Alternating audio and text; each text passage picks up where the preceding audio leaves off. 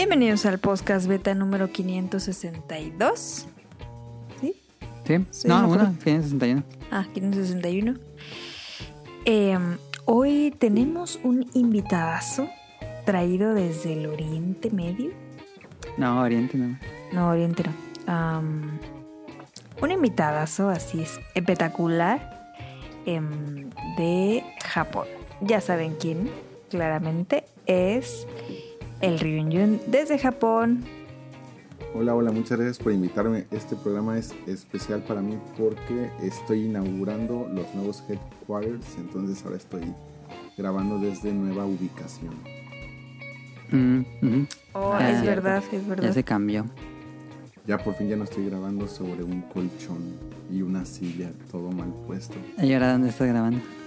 En un como escritorio que no es, no, o sea, no lo compré, es- está ya como que prediseñado en, en Ajá, mi casa, ajá. está por default.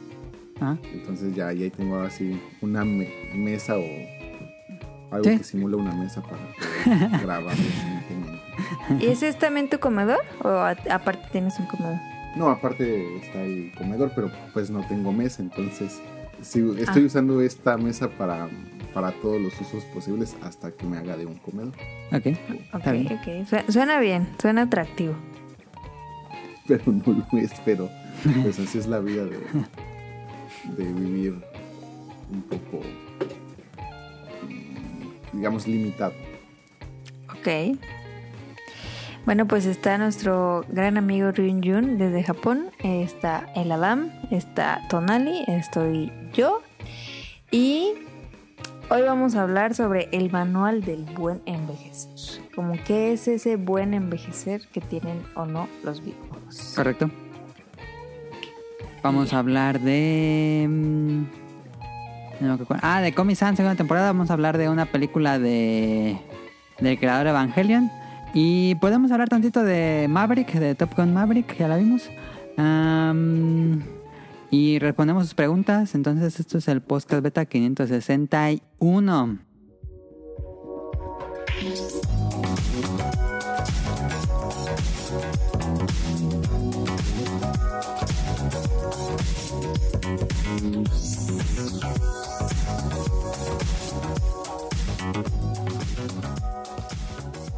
Este, pues comenzando con qué juegan las demás. Si quieres comenzar, Ren.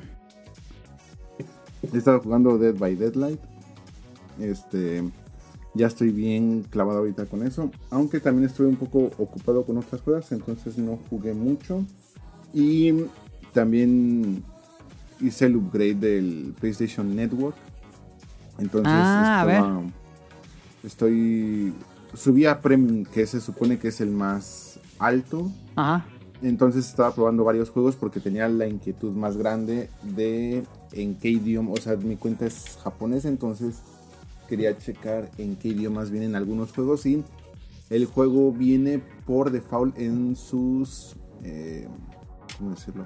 En sus opciones originales del juego japonés, entonces si el juego japonés no trae ninguna opción de subtítulos o audio en otro idioma, pues este tampoco lo trae. Ok. Entonces, principalmente juegos de PlayStation 3, PlayStation 2 son los que más están limitados en cuanto a idiomas y todo eso.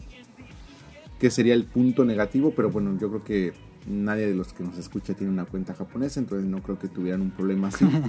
Sí. pero estaba escuchando que para la versión americana estaban utilizando los juegos en versión PAL. En algunos hay una. mm, ¿Cómo dice? No es una no es constante que todos sean en inglés, usan el ROM de la PAL, no tengo idea por qué hacen eso. Pero bueno, y eso eso no está bien porque la PAL corre a una ¿cómo dice? a cuadros por segundo más lento. Em, sería mejor que siempre estuviera en NTSC, que es América o Japón. Se supone que la razón por la que están eh, utilizando algunos PAL es porque es en los juegos donde la última versión fue la versión PAL. Ah, Entonces, ya. Para Sony pues era como que la última versión, entonces era como que la, la mejor opción a elegir. Pero pues ciertamente en cuanto a input, pues creo que tiene ahí ciertos inconvenientes. Pero ¿cómo se ven los juegos? ¿Tiene una buena emulación o se ven pobres? Hasta ahorita solamente he jugado tres juegos, que es Final Fantasy 12, que es la versión, no me acuerdo, no sé, no sé qué Age. Que bueno, fue la última versión como que ya un poquito más remasterizada. Es de la de Play 3. Según yo fue 4, Ah, de Play 4, ok, ok, ok. creo, no estoy, no estoy seguro, eso tendría que investigarlo bien. Este, pero, eh, que ese es ahorita el que, al que más tiempo le, le dediqué. Eh, corre bien, mm, no tengo ninguna queja, pero siento que yo tampoco tengo ni las mejores pantallas o algo así como que para poder de- dar un veredicto así completamente técnico en cuanto a si tiene delay o si el control o cosas así. Ah, como yo lo estoy jugando, pues corre normal, bien. No, no, no veo ninguna falla, no veo que brinque, no veo un lag eh, molesto. Hasta ahorita no veo algo que, que me haga pensar que, que se ve mal. Entonces sí puede tener algún tipo de delay, pero ya de una manera mucho más técnica. Pero en cuanto a comparación de un juego normal, se ve, se ve bien. Y estoy jugando otros juegos que siempre tuve ganas de jugar, que salieron únicamente para Japón. Entonces, este, pues ahí los estoy disfrutando. Se ve el catálogo, pues todavía un poquito pobre, porque pues acaba de empezar, pero pues vamos a ver qué, qué pasa. Ok, Y realmente eso es lo que he jugado esta semana. perfecto, Caro. Yo, a ver. Yo sigo jugando ¿Qué? panel de pon, claramente como estúpida loca. Qué bien. Em, mucho. Mucho, mucho, eh, mucho. Yo ya no Em, contraté el Switch Online, no, lo puedo jugar. Muy buen juego, eh. Híjole. Em, estuve jugando Rayman, que me regaló Adam. ¿Ya lo jugaste? ¿Qué te pareció? Está muy, muy padre, fíjate. Es como un juego que. Yo, yo a lo mejor estoy mal, A pero ver. yo lo definiría como de esas veces que, que te quieres entretener con algo. Ajá. O sea, como que quieres jugar algo, pero no, no algo así como muy, muy severo. Entonces como que juegas Rayman. Ok. O sea, como para... Yo me imaginé así como cuando viajas, te juegas unos nivelitos. Ajá. Pero te gustó el arte, los controles. Me gustó, lo jugué en la tele y lo jugué portátil. Ajá. Me gustó más portátil. Ok.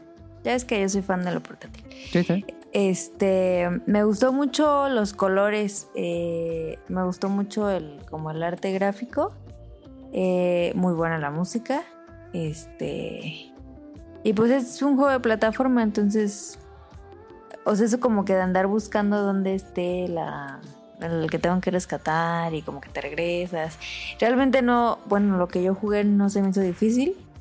Este, como que me relajó mucho, la verdad. Me gustó mucho. lo ¿Has llegado a los niveles musicales? No, todavía no. Ok, ok. ok. Pero lo que llevo me gustó, me gustó bastante. Este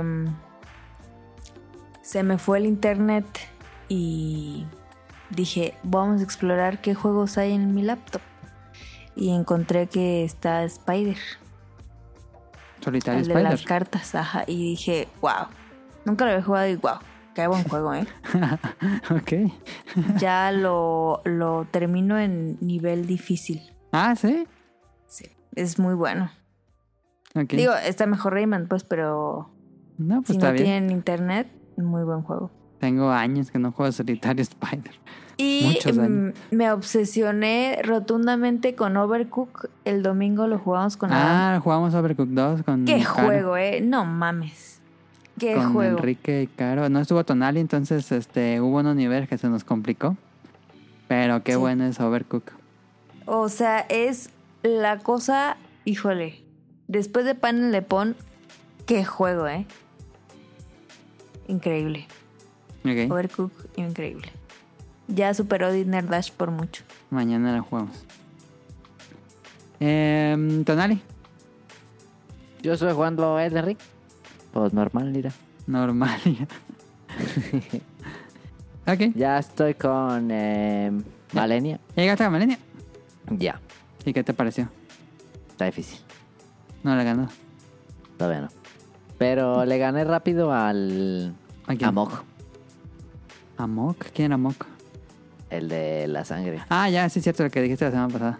Em, No me costó tanto, tanto, eh. Dan mucho. Puedes farmear sabroso en el. Ahí. Ahí cuando sale Malenia, ¿no? Ahí dan un resto. También en Mog. Ok. Salen un re. Sí, ahí subí como 7 niveles. Ahí puedes subir fácil. Nada más que salen esos que tienen muchas manos. Ah, no mames. El peor enemigo de todo el juego. Y luego me salió algo, no sé si fue un bug o qué, pero estaba ahí y me salieron un montón de los enemigos que tienen los ojos como dorados que te dan 5 veces. Ah, sí, luego son raros. ¿Te salen muchos? Me salieron así, sí, en una partida, así en una en un run como 6. A la madre. Sí, esos Así dan como, seguiditos. como por 5 de experiencia lo que traen. Ajá, y así seguiditos, me salieron como 6. Ya, perro. Está raro, sí. Estuvo raro, estuvo raro. Pero ahí, pues, ahí subí un nivel. Pues ya nada más matas a Malenia y te vas a. Al jefe, ¿no? Te vas allá a la forja de los gigantes y hablas con. Ajá. Y ese es otro nivel. Y hay, Y ya. y hay otros dos jefes, creo. Al... Y luego te regresas al jefe final. Ya casi. Ya casi. Ya, ya casi. Sí, no. Eso. Malenia me la echo, me la echo a ver si mañana en la mañana, fíjate. Ok. Llegaste a la segunda fase. Sí. Spoiler. Ok. Sí, sí, sí. Yo digo que ya me la he hecho.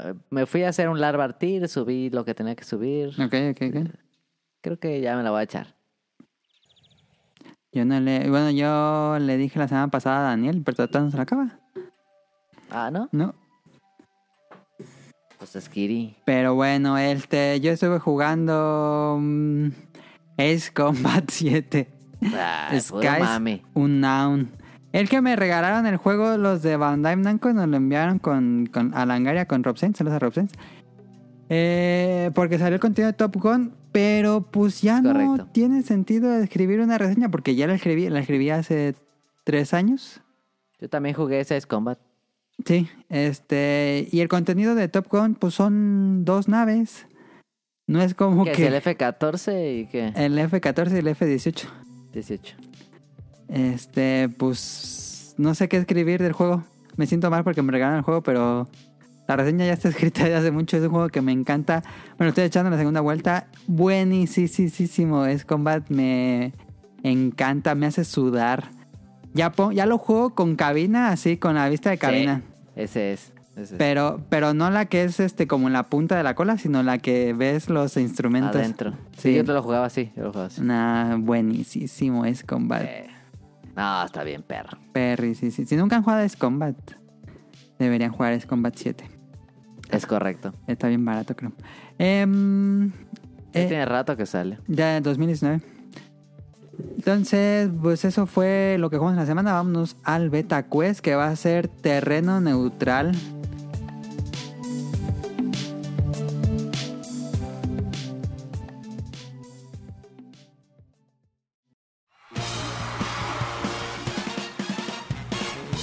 Llegó la hora del Beta Quest.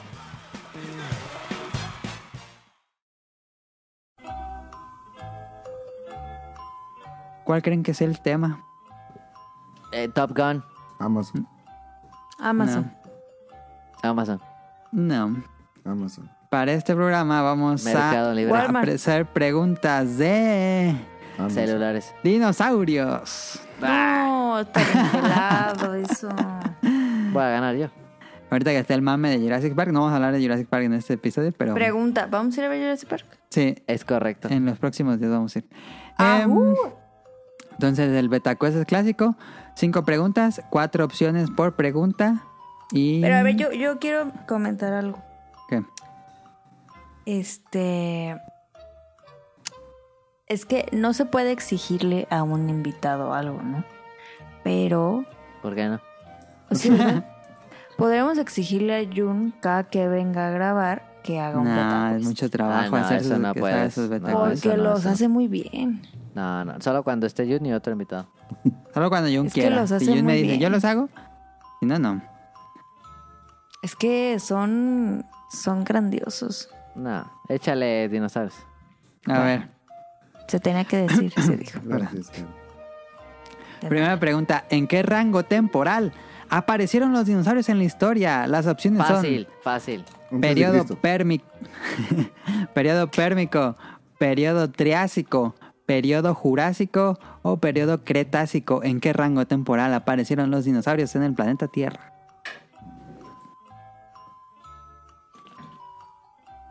Otra vez. Fácil. Otra vez. Pues es que Pérmico, Triásico. Jurásico o Cretácico. Fácil.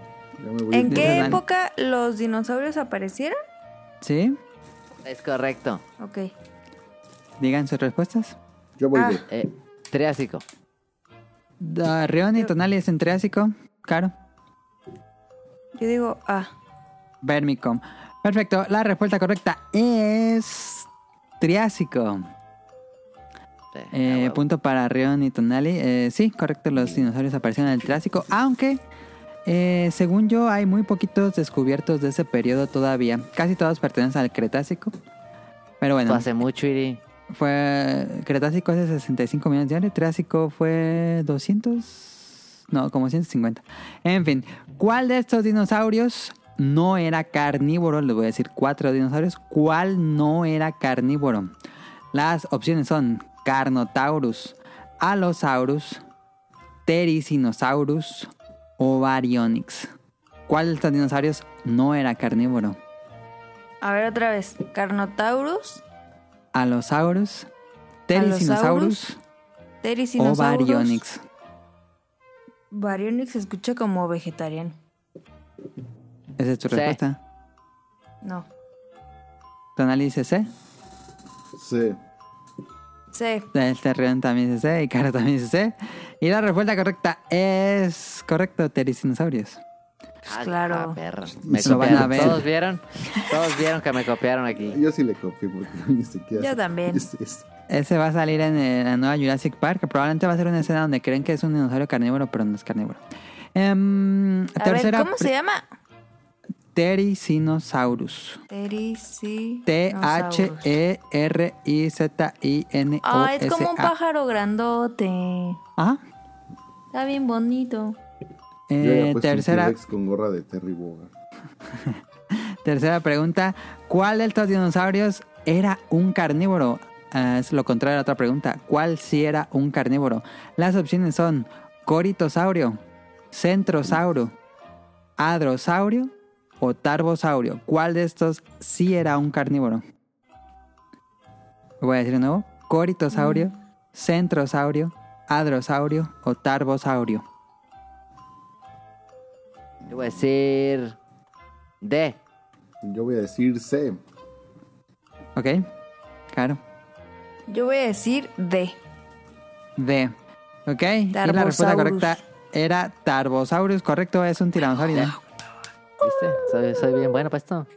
Tonali Todo lleva bien, ¿eh? lleva todas correctas. Lo que pasa es que Adam ¿Qué? le pasó mucha información ¿Cómo le voy a de dinosaurios a ay, Tonali cuando era chiquito. y como a mí nunca me pelaron cuando Fue una era trampa chiquita, de hace 20 años, según Caro. eh, yo por eso no sé. Porque a mí no, pues no. ¿sabes? Quedan dos preguntas. ¿Cuál de estos sí es un dinosaurio? Voy a decirles cuatro animales y me dicen cuál de ellos es un dinosaurio. Las opciones son pterosaurio, ictiosaurio, ceratosaurio o mosasaurio. ¿Cuál de esos sí es un dinosaurio? Ictosaurus. Y ya nadie yo lo copié. Ictiosaurio dice Caro. A ver, yo le voy a copiar a Caro, pero ni siquiera sé qué opción es. Así que el mismo que dijo Caro. Ictiosaurio. Ey, Ictosaurus, sí. No mames, también, ¿la atiné? Sí, sí. Pues todo le copiaron a Caro y están equivocados. Ah, es culpa de Caro. Es culpa de Caro. Ictiosaurio Increíble. era un lagarto marino que era como un delfín. Eh, la opción era ceratosaurio, que era como un como un T-Rex con cuernos. O sea, pero los del agua no se consideran dinosaurios.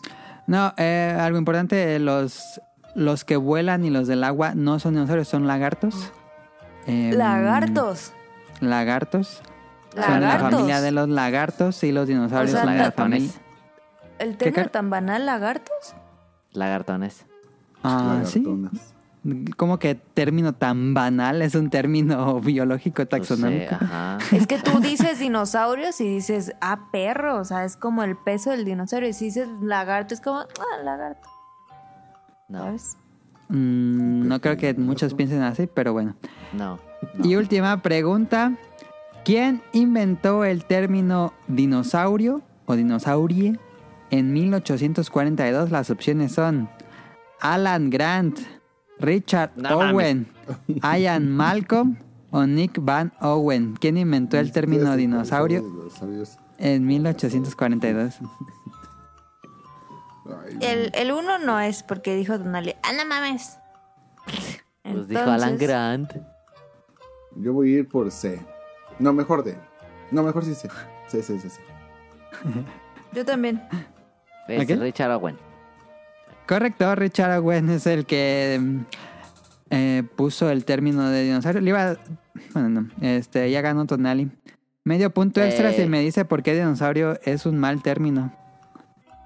Porque eh, Dino es de este de, de Danonino. no, no sé. Porque Richard Owen pensaba que eran lagartos y dinosaurio significa lagarto temible, pero los dinosaurios no son lagartos. No eran ¿Qué? las lagartijas. A ver, otra vez, no te entendí. No, no sé. Que el término dinosaurio eh, vi- viene de dino, que sería lagarto, y saurio. Digo, no, dino es y terrible, los y saurio dinosaurios es no lagarto. son lagartos. Los dinosaurios no forman parte de la familia de los lagartos, los dinosaurios forman de la parte de la familia dinosaurio, que es una familia aparte de la cual vienen los aves. Es Y correcto. aparte, los, los, por ejemplo, los cocodrilos o las lagartijas son lagartos, esa es otra familia. Ah, Ese es otro grupo taxonómico. Yo siempre pongo el ejemplo, como por ejemplo, si le dirías a un murciélago un ave, un murciélago no es un ave. Eh, Es un Es lo mismo mamífero. de decirle a un dinosaurio que es un lagarto, no, no es un Es como lagarto. decirle a un pingüino, a un pingüino, a un delfín pez. Ajá, sí. Pero entonces, ¿cuál sería el término? Pues el que se, Dinosaurio. se, se quedó como dinosaurio por- porque significa, por lo que significa no está bien, pero se le dio el nombre de esa familia de dinosaurio, como mamífero. O sea, ¿forma parte de los mamíferos? No, no, ¿Cómo no, van no, a ser mamíferos? ¿O qué? No, no pues A son ver, de huevo. A ver, piénsale. Es que no le entendí a Adam. ¿Qué, El qué que- tienen los mamíferos que no el que- tienen los no. otros? No, fíjate, ah, mm, más bien Da- di mi, da- más mi ejemplo, Caro. Yo dije, los, los mamíferos se le dio el nombre mamífero, así, así alguien se le inventó el A los nombre Sí, y mamífero. es- Y es un núcleo. Y esa es la ajá. familia de los mamíferos. Y a los Sí. dinosaurios se les dio el nombre de dinosaurios. Y ya se Sí. quedó su nombre como mamíferos. Pero la- el origen de la palabra es como malo porque significa lagarto terrible y no son lagartos. ¿Ya me entendiste? Ah. Pero Son si no son dinosaurios. lagartos, entonces Son ¿qué Son dinosaurios. dinosaurios. Son son dinosaurios. dinosaurios. Así se, así se quedó el nombre. Los lagartos son, no son dinosaurios y los dinosaurios no son lagartos. Ajá. O sea, está mal el término de dinosaurio porque significa lagarto, Ajá, pero ya se le quedó así. pero se le quedó con dinosaurio. Ajá, ajá. Es correcto. Dinosauridae. Fíjate. ¿Por qué? ¿Qué cosas? Porque Pues es sí están lagarto, mal, ¿no? Pero al final se quedó como lagarto. Sí, ajá. O sea, no, o sea, no, pero sí. ajá. Guau, Ya no sabía. la ¿eh? sección cultural del podcast beta. Entonces danonino no. No. Entonces, a ver, pregunta. Cuando alguien juega basta y en animal le pone dinosaurio, ¿está bien o está Pues mal? es un animal. Está Un bien. animalae. Animal. No, porque es la familia familia de de un- los animalaes. Es la familia de algo, no estás diciendo un animal como No, No, pero la- no, no, pero- Un animal es un si término pones- general. Es Ajá, como si, si con, pones- si te toca M y dices mamífero. No, No. estás dando un animal como tal. Ah, ya entendí a Caro. Sí tiene sentido, Dani. No, pero es que si dices dinosaurio, sí es parte de la familia animal porque no es parte de la familia vegetal. Pero el basta, Ah. la regla del basta es que tienes que poner la- el nombre de un animal De en un específico, dinosaurio, no una. Es familia. correcto. Pues si pones T-Rex, sí se vale. Ajá. Pero si, pones dinosaurio, no. No. No. Ah, ojo ahí, ¿eh? A quien juega basta. Ojo ahí. Pones, Basta. pones Nadie juega, Dimetrodón. basta. Dimetrodón. Dimetrodon. La gente que nos escucha de seguro ni sabe qué es bastos, ya nadie juega eso. Nadie. Ahí seguro sí. ¿Quién juega? Bueno, ya llevamos bastante tiempo. Basta de esto. Vámonos al tema principal.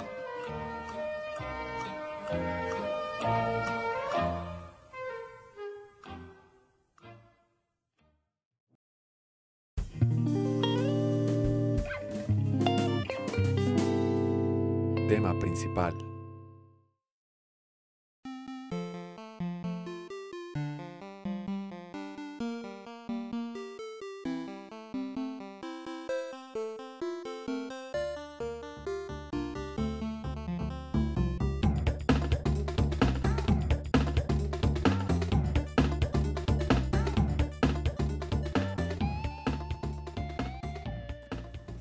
Esta semana eh, le dejé el tema a Rion, que era un tema que ya tenía rato, porque cada que decíamos en el programa que envejeció mal, ponía el puñito del meme de Arthur. Em, y ahora sí le dije a, a Rion, eres libre de, de desarrollar el tema, entonces te dejo el micrófono, Rion. Qué, qué- qué- qué horror de que cuando se me da la libertad de elegir tema, escojo un tema tan horrible. Pero bueno, resumiendo muy sencillo.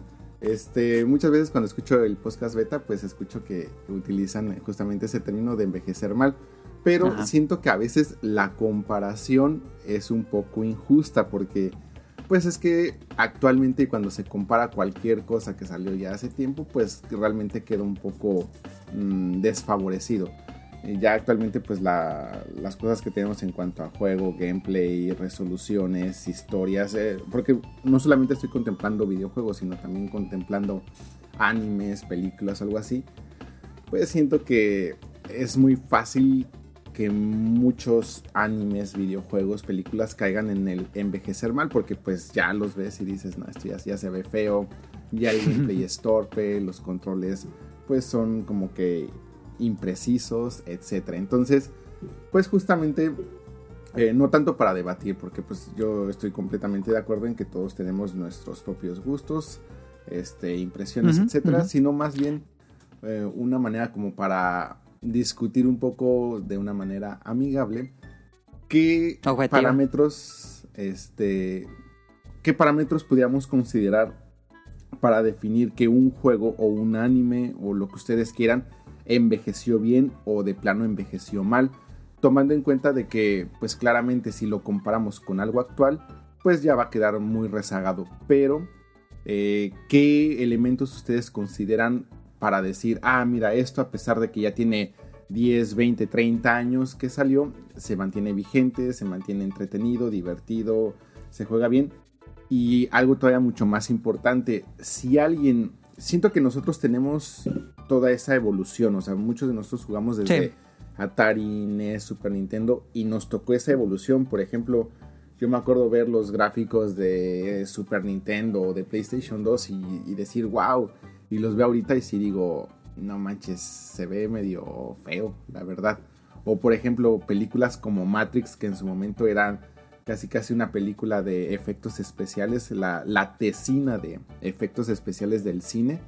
Ajá. Y hoy la ves y ya ves muchos efectos que sí dices, ay, sí se ve culerón, pero pues en Sí. ese momento justamente pues no- no- nos tocaba vivir justamente la evolución. Entonces, eh, si una persona, eh, principalmente pues yo diría un niño, pero pues a lo mejor alguien que no estaba, este, que no jugaba videojuegos o algo así, se acercara y empieza a jugar juegos de última generación, juegos de PlayStation 5, eh, etcétera, y se regresa a juegos de Nintendo, Super Nintendo, ¿creen que tuviera esa misma impresión que nosotros? ¿O inmediatamente sería un, ah, esto está horrible, o sea, esto se ve muy viejo, parece juego de celular viejito o cosas así? Entonces, siento que ahí también, ¿qué tanto influye para decir que envejeció bien o envejeció mal el que lo hayas tenido que jugar o vivir en su momento original? Para poder definir como que todos estos parámetros. Entonces, más bien es como que quitarle lo, lo subjetivo y ver qué tanto o ver de, de- con base a nuestras experiencias cuáles creen que sean los mejores títulos o los más representativos para decir esto es el envejecer bien y esto es el envejecer mal. Ya sea de videojuegos, anime o cine, lo que ustedes quieran. Yo digo que esto puede también sonar a un tema de qué es un clásico. Porque creo que los, lo- los clásicos, creo, creo que es una palabra que sí se usa en casi todo entretenimiento. Los clásicos es un producto de entretenimiento que puedes ver sin importar la fecha y lo vas a disfrutar de igual manera. Creo yo. Es más probable que en videojuegos, al ser un medio más nuevo, pues em, se note más, o, o sea, más difícil, creo yo, que, eh, por ejemplo, una película, que es más fácil que una película sea más disfrutable con los años de los años que un videojuego, tal vez. Pero sí, de- definir qué es un clásico para mí es este algo que puedes jugar o ver eh, sin importar el año que lo estés jugando y sin importar el año en que salió ese producto, tú lo sientas eh, entretenido, divertido. Digo, el juego perfecto es completamente subjetivo, pero que se acerque a algo muy bueno aún en estas fechas. Eh, y por otro lado, pues sí, como, como decía Rion, creo que de- definir que envejeció mal es, yo le diría a Rion, eh, que compararlo con productos de su tiempo, ¿no? No compararlo con productos actuales. Cuando hagas una comparación de si algo envejeció mal o no, creo que tendrás que compararlo con productos de su momento. ¿Tú qué dirías? Eh, creo que sí sería muy importante hacer una comparación lo más objetiva y justa posible.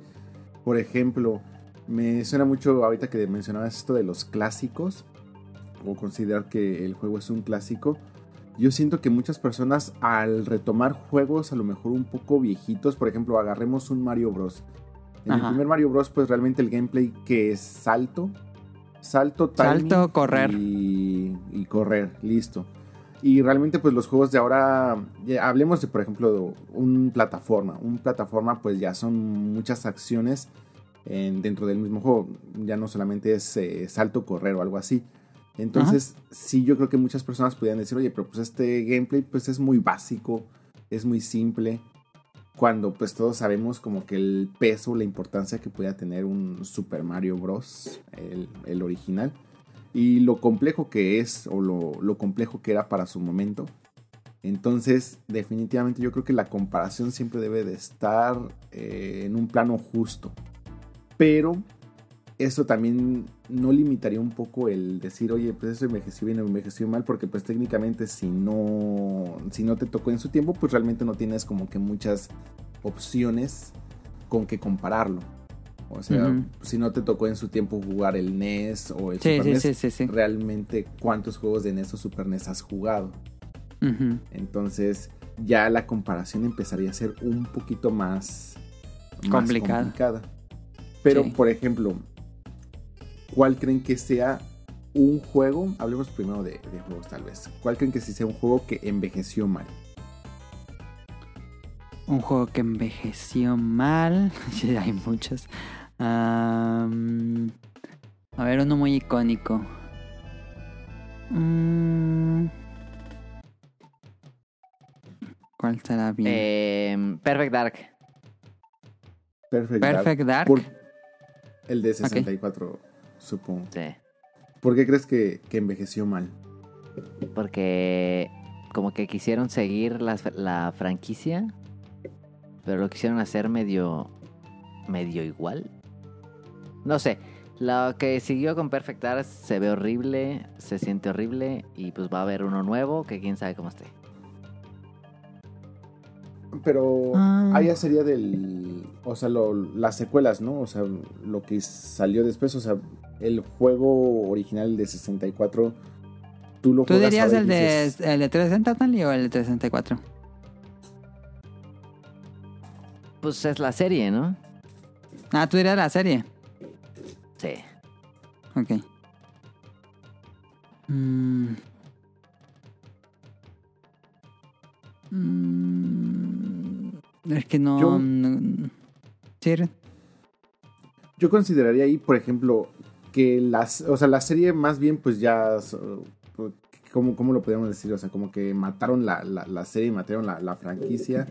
No supieron qué hacer con ella. Pero.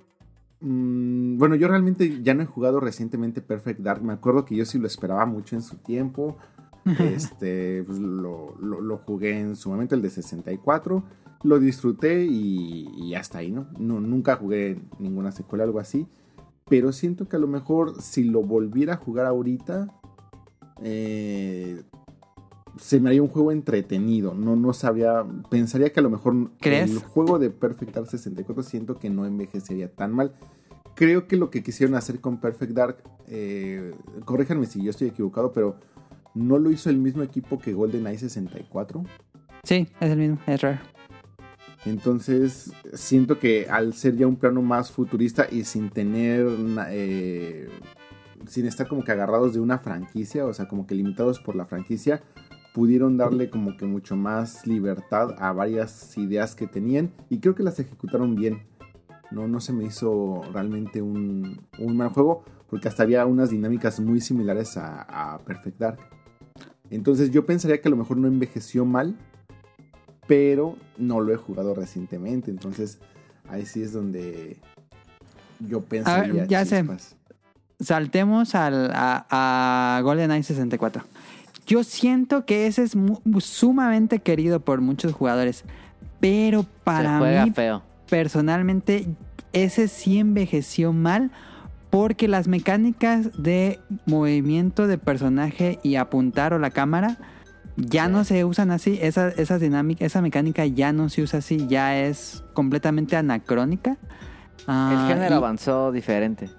y ya, y los juegos de primera persona ya no se juegan así. Entonces, si regresas a jugar ese, eh, actualmente creo que tuviste que haberlo jugado en su momento. Si no vas a sentir que es extrañísimo porque no se puede jugar como un FPS normal. Y solamente aquellos que lo jugaron en su momento, pues tal vez ellos podrían decir si envejeció mal o no.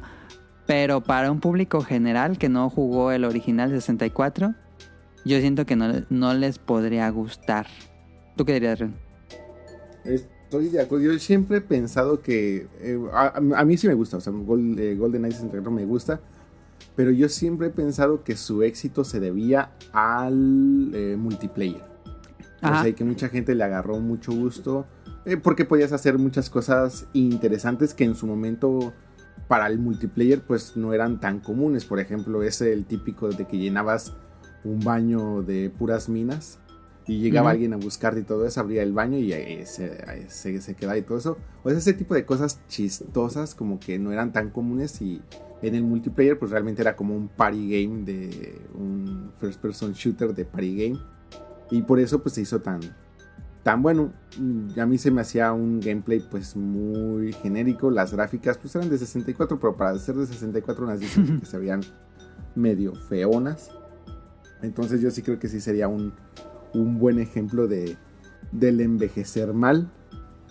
Por ejemplo, Eh. en contrario al contraste, Halo 1, que es tantitos años después, ese envejeció bien porque las mecánicas que propone Halo se convirtieron en el estándar del género.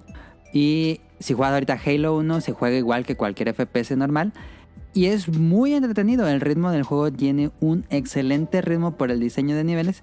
Y pues tengo, tengo algunos años que no juego Halo 1. Me dan muchas ganas de volver a jugar Halo 1.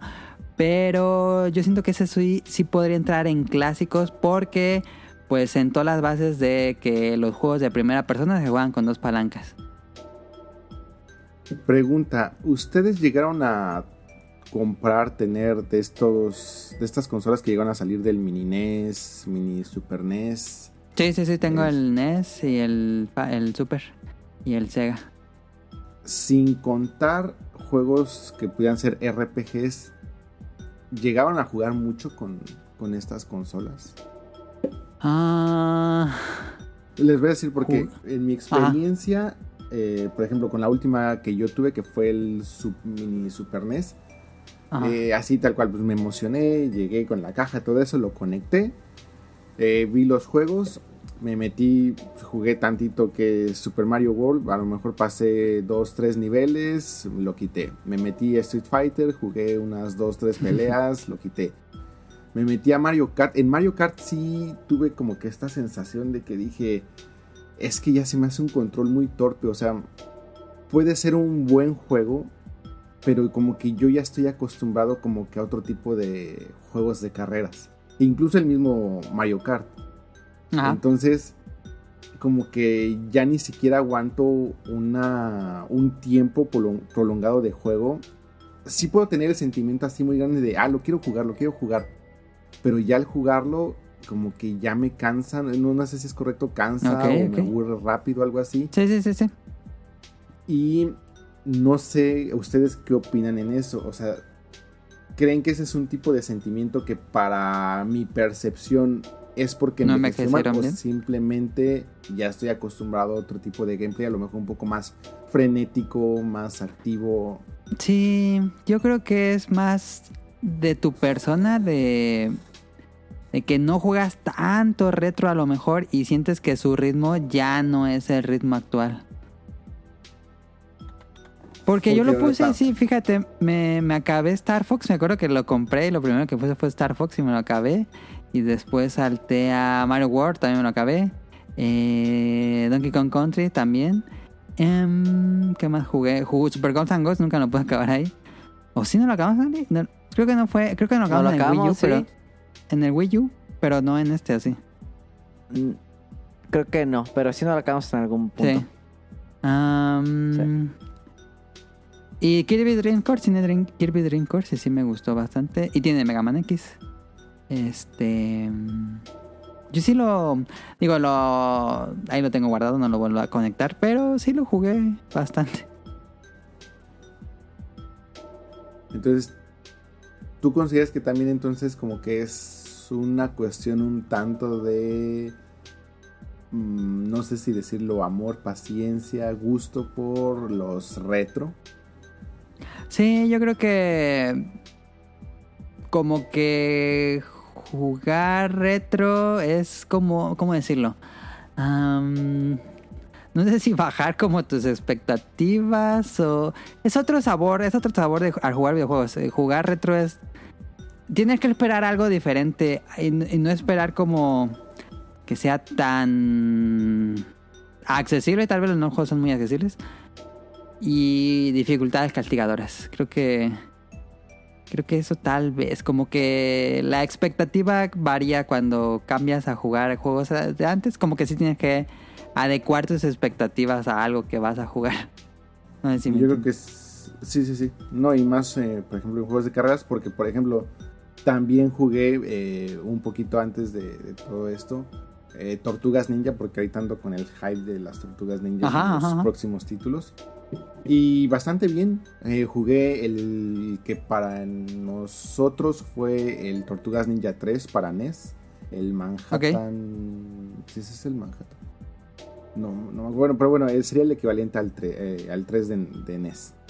Y bastante bien, bastante entretenido. La dificultad, mm, me acuerdo que pues, casi estaba así todavía como que probando otra vez todos los controles y cosas así. La primera vez me fue súper mal, pero pues ya otra vez fue cuestión de eh, acomodarse y lo disfruté bastante.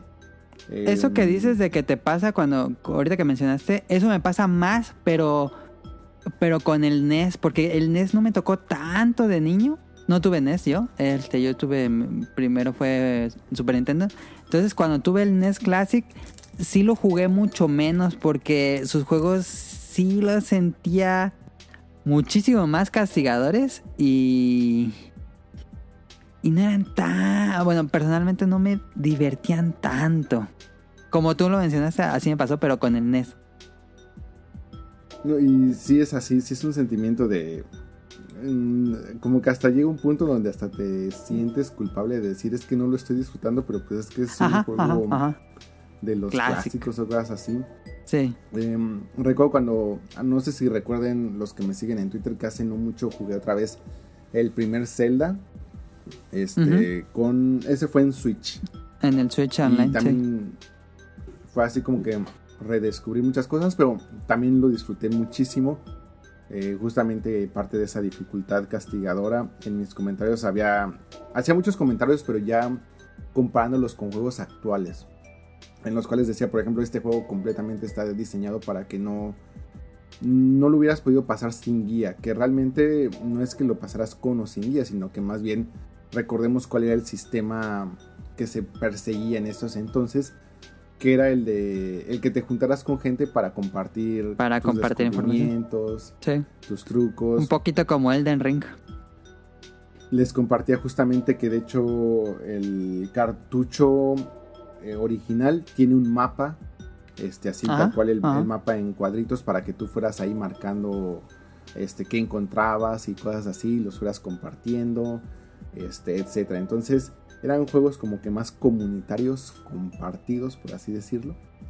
Y lo disfruté bastante bien. Otros juegos que yo creo que también pudieran envejecer bastante bien serían los Mega Man.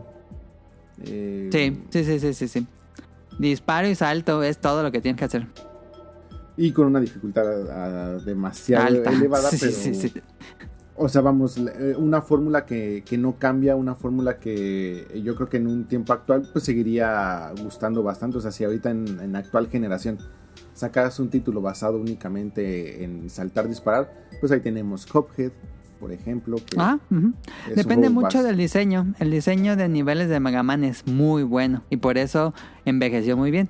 Pero pues hubo muchos juegos de su época que eran disparo y salto. Y pues no hablamos, ni siquiera recordamos porque su diseño pues no era trascendental. Y la mecánica también de, de los eh, robots, de los Mavericks. Ah, de las armas. este pues creo que lo ayudan muchísimo a ser un juego que se mantenga vigente, que pudiéramos pensar que envejeció mm, bastante bien. Sí, yo también creo que Mega Man envejeció muy, muy, muy bien. Entonces, ¿qué- ah, ¿tienen algún otro ejemplo de algo que haya envejecido mal? A ver, John, el elefante en el cuarto que pusimos en el grupo de en Twitter. Donkey Kong 64, que la semana pasada hablábamos de Donkey Kong 64 y Rion puso así el puñito. Este, yo, yo digo, aunque, ojo, que yo lo jugué muy poco, la verdad, en su momento, y no lo volví a jugar. Pero yo cuando lo jugué en su momento no me gustó. Y conforme fue pasando los años, el consenso en internet pues estaba en la discusión. Donkey Kong 64 es bueno o no. Entonces, para algunos envejeció muy bien, para algunos envejeció muy mal. Yo digo que es un juego que está mal diseñado, pero tiene puntos a favor. ¿Tú qué dirías, Ren? Eh, vi el video que nos compartiste justamente en esa discusión. Y es que el análisis que hacen ahí es muy técnico. O sea, eh, vamos, tú cuando lo jugabas de, de niño no, no, no lo comparabas, yo creo que con esos ojos, o no lo analizabas Sí, no lo analizaba así. tan in deep como, No. como ese análisis. Eh, te voy a ser muy, muy sincero. Eh, yo cuando jugué Super Mario 64 me voló la cabeza. O sea, se me hizo así un juego sí, sí. fuera de serie. Revolucionario. O sea, sí. Y, y coincido con, con casi todo el mundo, que por supuesto que Mario World y Mario Bros 3 son el, el mandamás en juegos de Mario. Mm. Pero Sí. para mí Mario 64 tiene un lugar muy especial porque yo creo que ya fue eh, justamente la época donde yo dije, sí, ya los videojuegos es algo en lo que sí quiero toda mi vida, algo así. Y, y listo. Entonces me, me gustó muchísimo eh, lo que para en ese entonces era una exploración un poco más libre y todo eso de los mundos, etcétera. Me encantó. Y casi todos los juegos que seguían como que esa dinámica me gustaron muchísimo. Siendo juegos muy malos. Por ejemplo, yo defiendo mucho ¿Cuál? este, Mystical Ninja 64. Goemon, pero son buenos. Bueno, según yo, la postura del público en general es que los dos Goemon que salieron para 64 son muy buenos. Es que ahí, ahí les va. Si yo creo que si ahorita ustedes lo pusieran Goemon 64 o Mystical Ninja 64 el Ajá. primero, Ajá. para mí ese es un gran ejemplo del envejecer mal. ¿Por qué? Porque si entran ustedes a jugarlo, el juego se siente vacío, completamente vacío. No hay Ajá, nada, ajá. no hay nadie. O sea, te cruzas con un enemigo cada. Tienes que avanzar mucho para encontrarte. Ni, no- ni siquiera hablemos de un jefe, o sea, un, un enemigo normal. Entonces, el juego sí está grande. O sea, se, se ve que tomaron de referencia Super Mario 64 y dijeron, vamos a hacer. eh, agarren una franquicia y dijeron Mystical Ninja. Ah, perfecto. Hagan un Super Mario 64, pero de Mystical Ninja. Sí. Y se lo aventaron así como que al vapor. Y el juego se siente muy vacío. O sea, sí se ve amplio. Pero el juego está muy vacío. Las mecánicas están muy torpes. eh, la cámara es torpe, los gráficos, o sea, sí está todo pues en gráfico poligonal, este, pero sí se ve que como que les faltó tiempo como que para pulirlo un poquito. Entonces el juego, el juego es muy malo, la verdad, pero es que ese es mi punto, o sea, yo los amo porque me adoptaron en esa, en esa postura de que yo quería todo lo que fuera un mundo tipo Super Mario 64. De ahí que me gusta mucho Banjo Kazooie, que a mi gusto Banjo Kazooie es una ejecución muy buena. Eh, Sí. las, eh, ¿cómo decirlo? Las dinámicas, las... em, Control, mecánica, diseño de niveles. todo, todo eso se me hace muy... O sea, que sí lo pensaron, sí lo analizaron bien, sí lo ejecutaron, no se siente tan forzado, a pesar de que es un pájaro en una mochila de un oso. Pero eh, si- siento que la ejecución funciona de maravilla, está increíble. Cosa que no pasa en Mystical Ninja, al menos en el primero. En el primero todo se siente extraño, forzado, medio feo. Este, aún así lo disfruté mucho, me gustó mucho, pero yo sí creo definitivamente que, o sea, vamos, lo vuelvo a poner y sí digo, chale, sí está feo, pero lo quiero mucho. Pero o sea, ese para mí justamente es un, el claro ejemplo de algo que, que envejeció mal. Caso contrario con Donkey Kong 64. Donkey Kong 64 hablan mucho de errores técnicos que yo la verdad cuando lo jugué pues no los veía. O sea, no...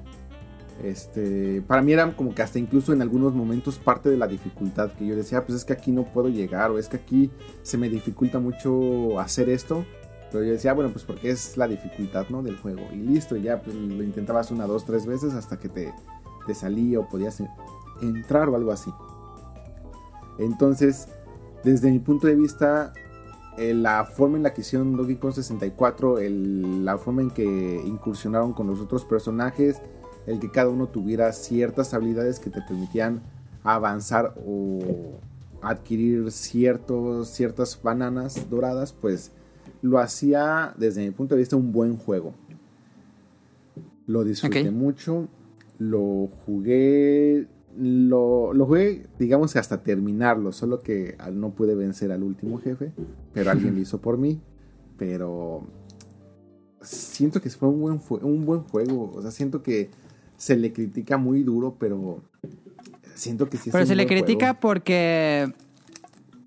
¿Cómo decirlo? Porque si lo juegas, si lo juegas ahora, pues ya no sientes esa diversión que sentías cuando lo jugaste en el 98, no sé cuándo salió. O, o no será eso. Pues es- yo, yo siento que sí se le está juzgando como que muy duro. O sea, ahorita me costaría trabajo contestarlo porque ya no tengo el juego aquí a la mano. Entonces, honestamente no estoy seguro si, si lo jugaría. Pero ¿cuál te gusta más, por ejemplo? ¿Banjo Kazooie o, o Donkey Kong? Ah, yo creo que mm, Banjo Kazooie es muy superior. Eh, Ok, en a entonces- gameplay, en Sí, cuanto a no, control. eh, eh, dirías, eh, no te quiero forzar a tu respuesta, pero Banjo Kazooie es un juego que envejeció bien y Donkey Kong 64, pues no es tan bueno como Banjo Kazooie porque en su momento tampoco era tan bueno. Pero es que ese, ese sería el punto. Cuando Ajá. decimos envejeció mal, Ajá. Pues entonces aquí más bien tendríamos que decir, o sea, pues Donkey Kong 64 no envejeció mal, porque para empezar pues nunca fue un juego bueno. Entonces no había como que a dónde envejecer mal cuando pues simplemente se ha mantenido como un juego mediocre. Y a la fecha pues que sigue siendo pues un juego mediocre. O sea, yo, yo- ok. yo- yo Sí, le sí, sí, sí. adjudicaría un envejecer mal, por ejemplo, si Banjo Kazooie hubiera sido, o bueno, ya, ya a la fecha pensaríamos que es malo, ahí sí le adjudicaría el envejecer mal porque en su tiempo se le consideró como un gran juego. Y ya hoy cuando lo vemos y analizamos o lo volvemos a rejugar, decimos, híjole, es que sí estaba bien culerito. Este, pensaría yo. Ajá. Pero pues bueno, yo siento que Donkey Kong sí ha tenido como que siempre como que esta mala fama. Que, que me sorprende, o sea, em- empecé a entender esta mala fama del Donkey Kong recientemente porque pues en mi tiempo todos, a todos les gustaba. Sí, sí, sí, sí, porque éramos niños y nos emocionaba ver a Donkey Kong en un ambiente 3D. Tal vez era como el hype que no nos dejó ver bien, tal, o, o realmente es cuestión de gustos. Pues sí. Tal vez yo, yo sí siento que también ahí hubo un poco de hype, porque yo sí me acuerdo mucho de eh, Nintendo Manía y la Club Nintendo que pues, Sí. era así de no, y este juego va a ocupar el expansion pack así de a Wii U y, y se ve increíble y todo eso. Y yo la verdad sí me acuerdo que cuando jugabas un juego con expansion pack pues, se veía igual, pero pues, no sé. O sea, bueno, se supone que era para que pudiera correr con el RAM Ajá. que Sí, sí, sí, sí. pero Sí, pero en teoría todos se vean igual. Entonces, este, yo, bueno, ahí en esa parte, pues sí, yo creo que tendremos que poner a Donkey Kong como que ni envejeció bien ni envejeció mal, sino pues simplemente se ha mantenido como un juego malo, de malo a mediocre a la fecha. Para que hable Caro, porque ha estado muy callada. Este, Caro, creo que tú tienes el ejemplo perfecto de un juego que no envejeció. Prácticamente no envejeció. ¿Que no envejeció? Ajá. Pues panel de pon, ¿no? Correcto, para le ponen los juegos puzzle. Yo tengo la firme convicción de que los juegos puzzle, al ser una mecánica tan pura que casi casi los gráficos y la música están de, de decoración y no tienen historia, pues cuando es una mecánica así tan, tan, tan pura como el ajedrez, que nunca envejece, este, pues son juegos que no envejecen según yo. ¿Qué diría Tonali? Pues yo creo que mm, todo depende de, o bueno, para mí, si envejeció bien o envejeció mal, eh, pues es el gameplay. Ajá. Porque al final, digo, una historia puede envejecer bien o mal, pero eso va a depender de, digo, es más subjetivo, ¿no? Sí, sí, sí, sí. Y el gameplay, pues no sé, o sea, puedo agarrar Mega Man X y me sigue pareciendo increíble el gameplay. Pero, pues no sé, puedo agarrar Resident Evil 1, por ejemplo, ¿no? Que es un tercera persona que... Pues que tiene un... un Control de tanque que ya no se usa. horrible ya no Gráficos pre-rendereados tampoco se usan. Ajá, podemos decir lo mismo de Tomb Raider 1, ¿no? Esas gráficas también que pues ya... Sí, el- la escena de videojuegos al- a mediados de los 90 cuando estaban saltando al 3D fue muy experimental y la mayoría fueron Sí. resultados que ahora ya no son muy jugables. Ajá, pero más que, más que yo juzgar, por ejemplo, las gráficas de un Tomb Raider, Ajá. La mecánica. prefiero, ajá, prefiero juzgar la mecánica de un Resident Evil, ¿no? Ajá. Pues sería, pues sería muy tonto juzgar, por ejemplo, la. No sé, la. La niebla de Silent Hill, ¿no? Mm. También. Eso es una. Pues es una, un resultante de un Una- impedimento. un solu- una solución técnica. Exactamente, ¿no? Una solución creativa a un problema técnico. Ajá, ajá. ajá. Eh, entonces, para mí, si el, los juegos que no hayan envejecido bien son porque la forma de jugarse se, per- se dejó de usar, ¿no? Ajá, ajá, o ajá. evolucionó muchísimo. Sí, sí, sí, yo también. Porque creo pues eso. nunca va, a nunca va a envejecer mal un, un side-scroller como Mario World, ¿no? O sea, no hay gran cosa que hacer más que caminar y saltar. Ajá. Entonces, yo, yo diría por ahí, ¿no? Porque es. Habrá Cuando- también, por ejemplo, en películas, cosas así, que hay cosas que no envejecieron bien, cosas que sí. Y que eso sí es, sí es totalmente narrativa, ¿no? Sí, sí, sí, sí, sí. Ritmo. Ritmo, exacto. Entonces, yo los, los videojuegos le pondría más bien qué, qué envejeció bien, qué envejeció mal. Yo me iría por el gameplay más que nada. Definitivamente. Y por ejemplo, en, en puzzles, pues sí hay puzzles que envejecieron mal. Por ejemplo, el primer Tetris se sigue usando, pero ya no se juega así Tetris. Lo puedes seguir jugando No, y es un no. gusto adquirido, pero este, tal vez podría decir que se no envejeció también, pero hay Sí, puzzles que son sí. perfectos. Sí, no puedes decir lo mismo de, de Donkey Kong 64, ¿no? Pero también es. Pero está esa cosa de experimentación que dices, ¿no? Entonces. Es difícil juzgar ese tipo de juegos. Sí, sí, sí.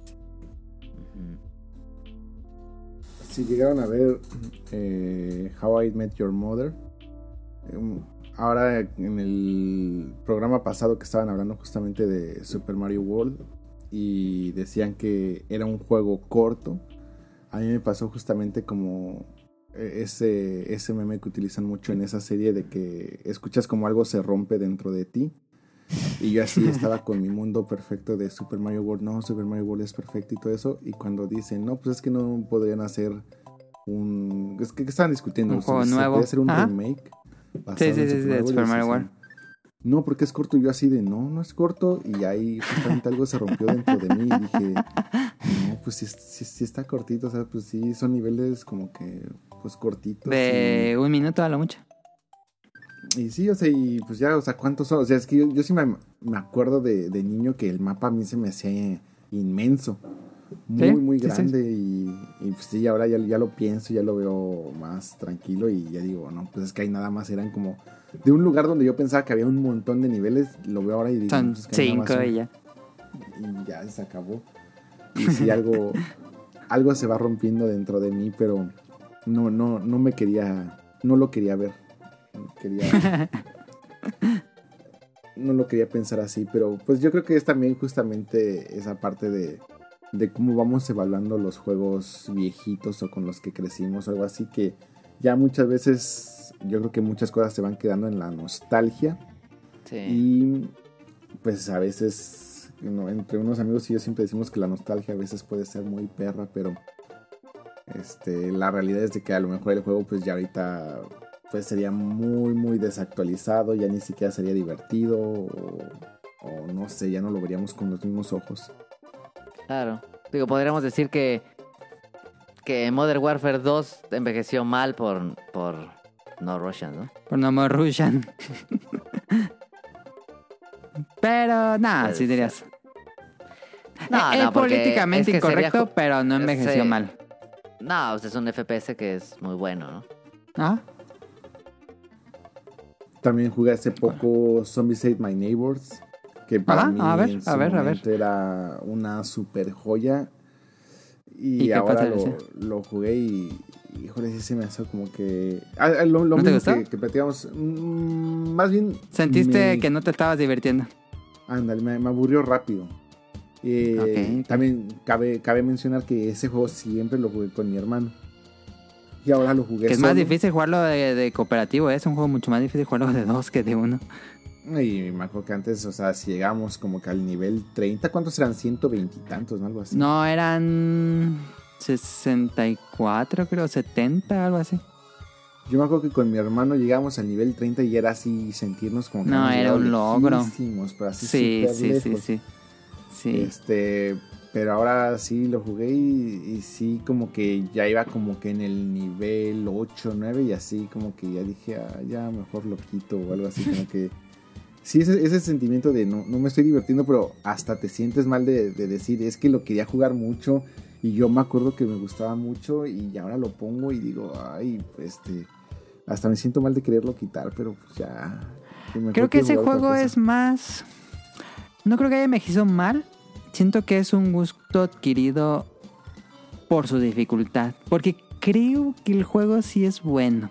Pero no sé. No, no, no, no, no, se juega mal, ¿eh? O sea, no, no tuve problemas. Con, con decir, ah, es que el control apesta o algo así. O sea, vamos, o sea, el juego me sigue ofreciendo lo mismo que me ofrecía antes. Simplemente fue así como que ya como que este tipo de gameplay, este, pues eh, como que yo decía, como que tal vez ya no es lo mío. Tal vez ya... O simplemente pues tenía como que otro recuerdo de él, diferente. Pues es que antes también antes yo siento que era mucho más común que te compraban un juego y ese juego lo tenías que exprimir. eh, Eh, pues sí. Pues casi casi un mes o hasta a veces tenemos más. Game Pass.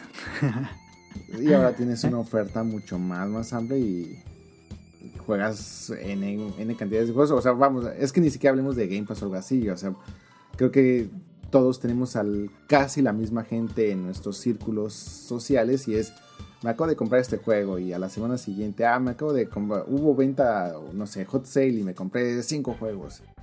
Sí. Y es así como que... Tenemos backlog y de niño no tenemos backlog. Exactamente. Entonces era así como que tal vez te obligabas antes más a, a disfrutarlos más o... También, o simplemente, también, pues, también. Antes teníamos una capacidad de asombro pues mucho más amplia tal vez. Y el medio era mucho más temprano y no, no tenemos los, los juegos actuales. Digo, no hay que compararlos con los juegos viejos, pero indudablemente sientes que podrías estar haciendo otras cosas en algún juego nuevo, tal Pues vez. es que como que tu mente también evoluciona. Entonces, o sea, en ese momento probablemente pues no pensabas que podía haber algo mejor, o sea, era como eso y, y disfrutarlo. Pero No ahora como sabes que se pueden hacer más cosas y ahora ya sabes como la calidad y esas cosas, pues tienes, aunque no esté bien, pues tienes con qué comparar. O sea, creo que el, el envejecer o no es pues con qué lo estás comparando. ¿Tú, Caro, no sentiste nada extraño, raro cuando tú ya habías jugado eh, Mario Odyssey y te Sí. volviste a regresar a Super Mario World para poderlo terminar, que, que te estaba dando tips mil y todo eso? Sí. ¿No sentías raro así de repente saltar de Odyssey a Super Mario World?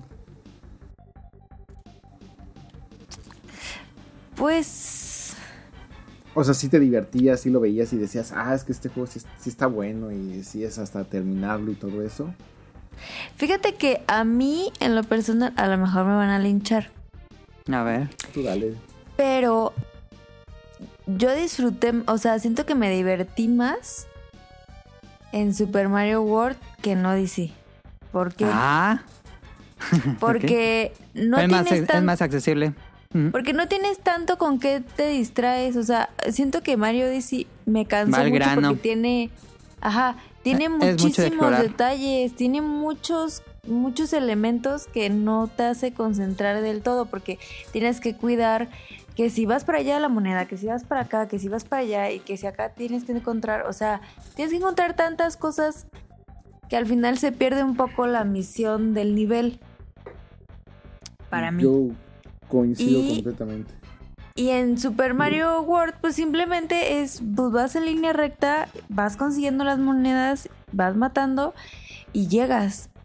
O sea, a mí, yo disfruté muchísimo Mario World cuando lo, ya lo pude acabar.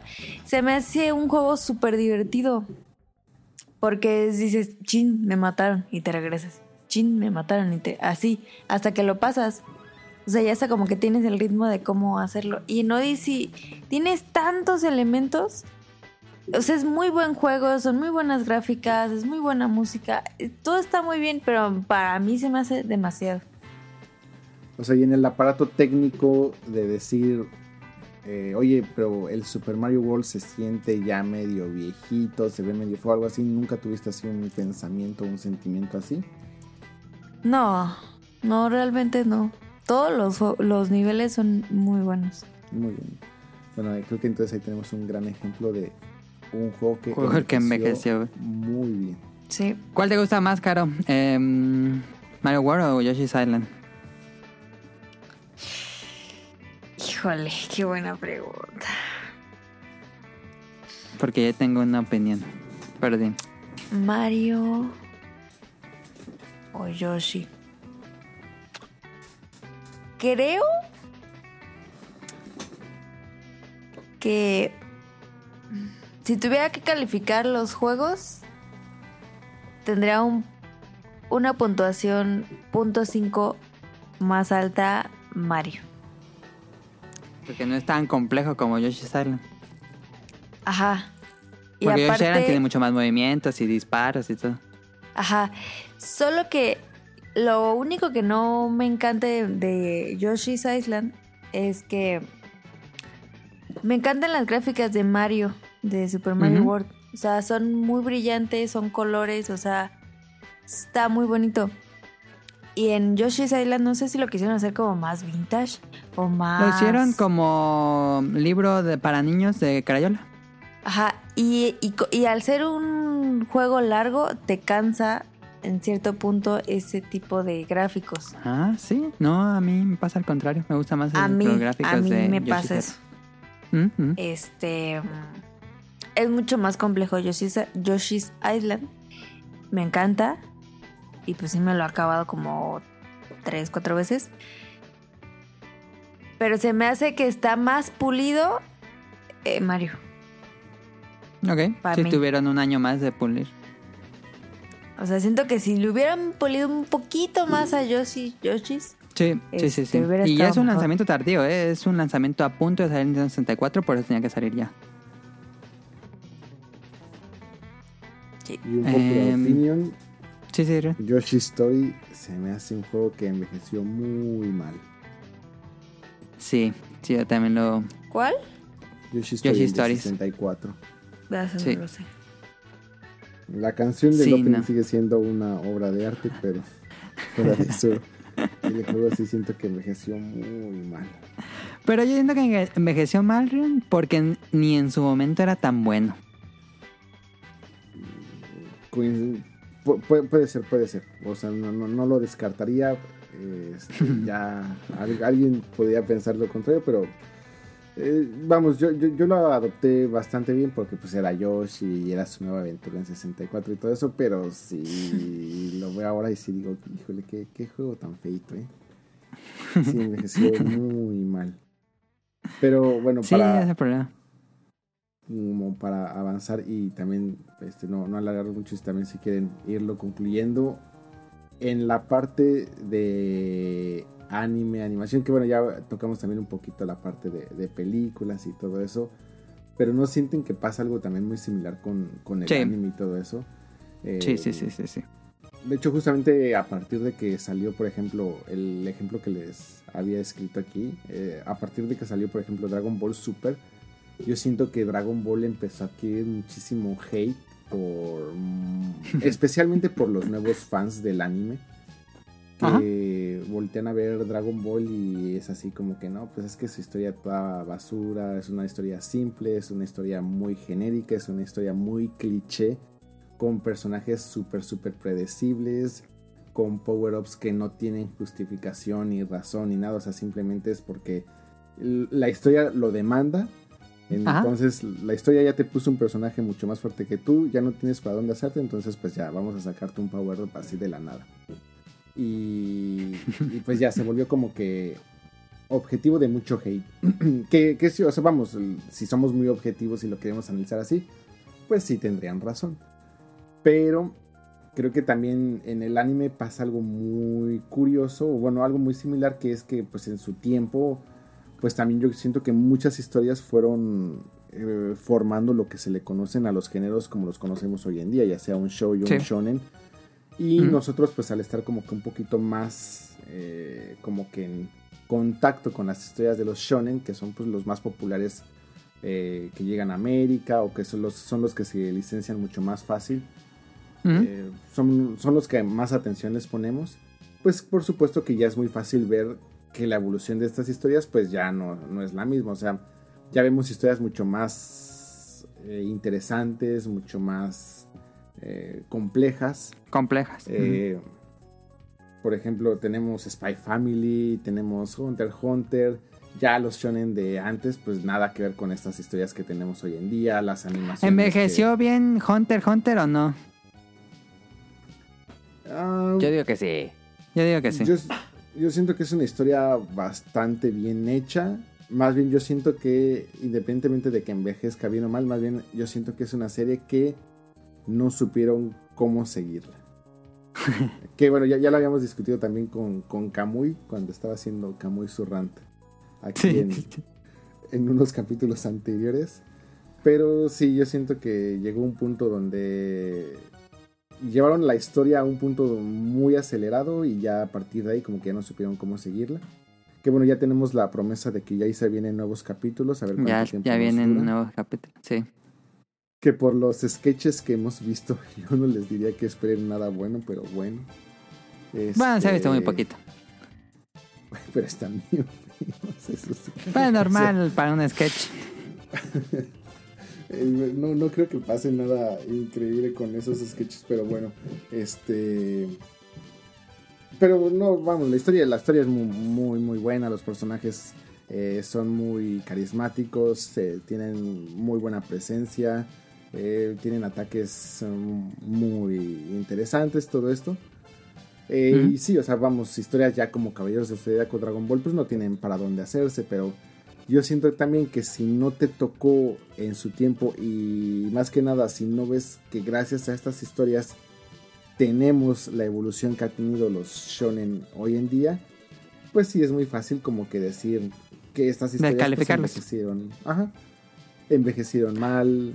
Podemos decir que sí, que sí envejecieron mal, pero fueron trascendentes porque fueron la influencia de los próximos artistas.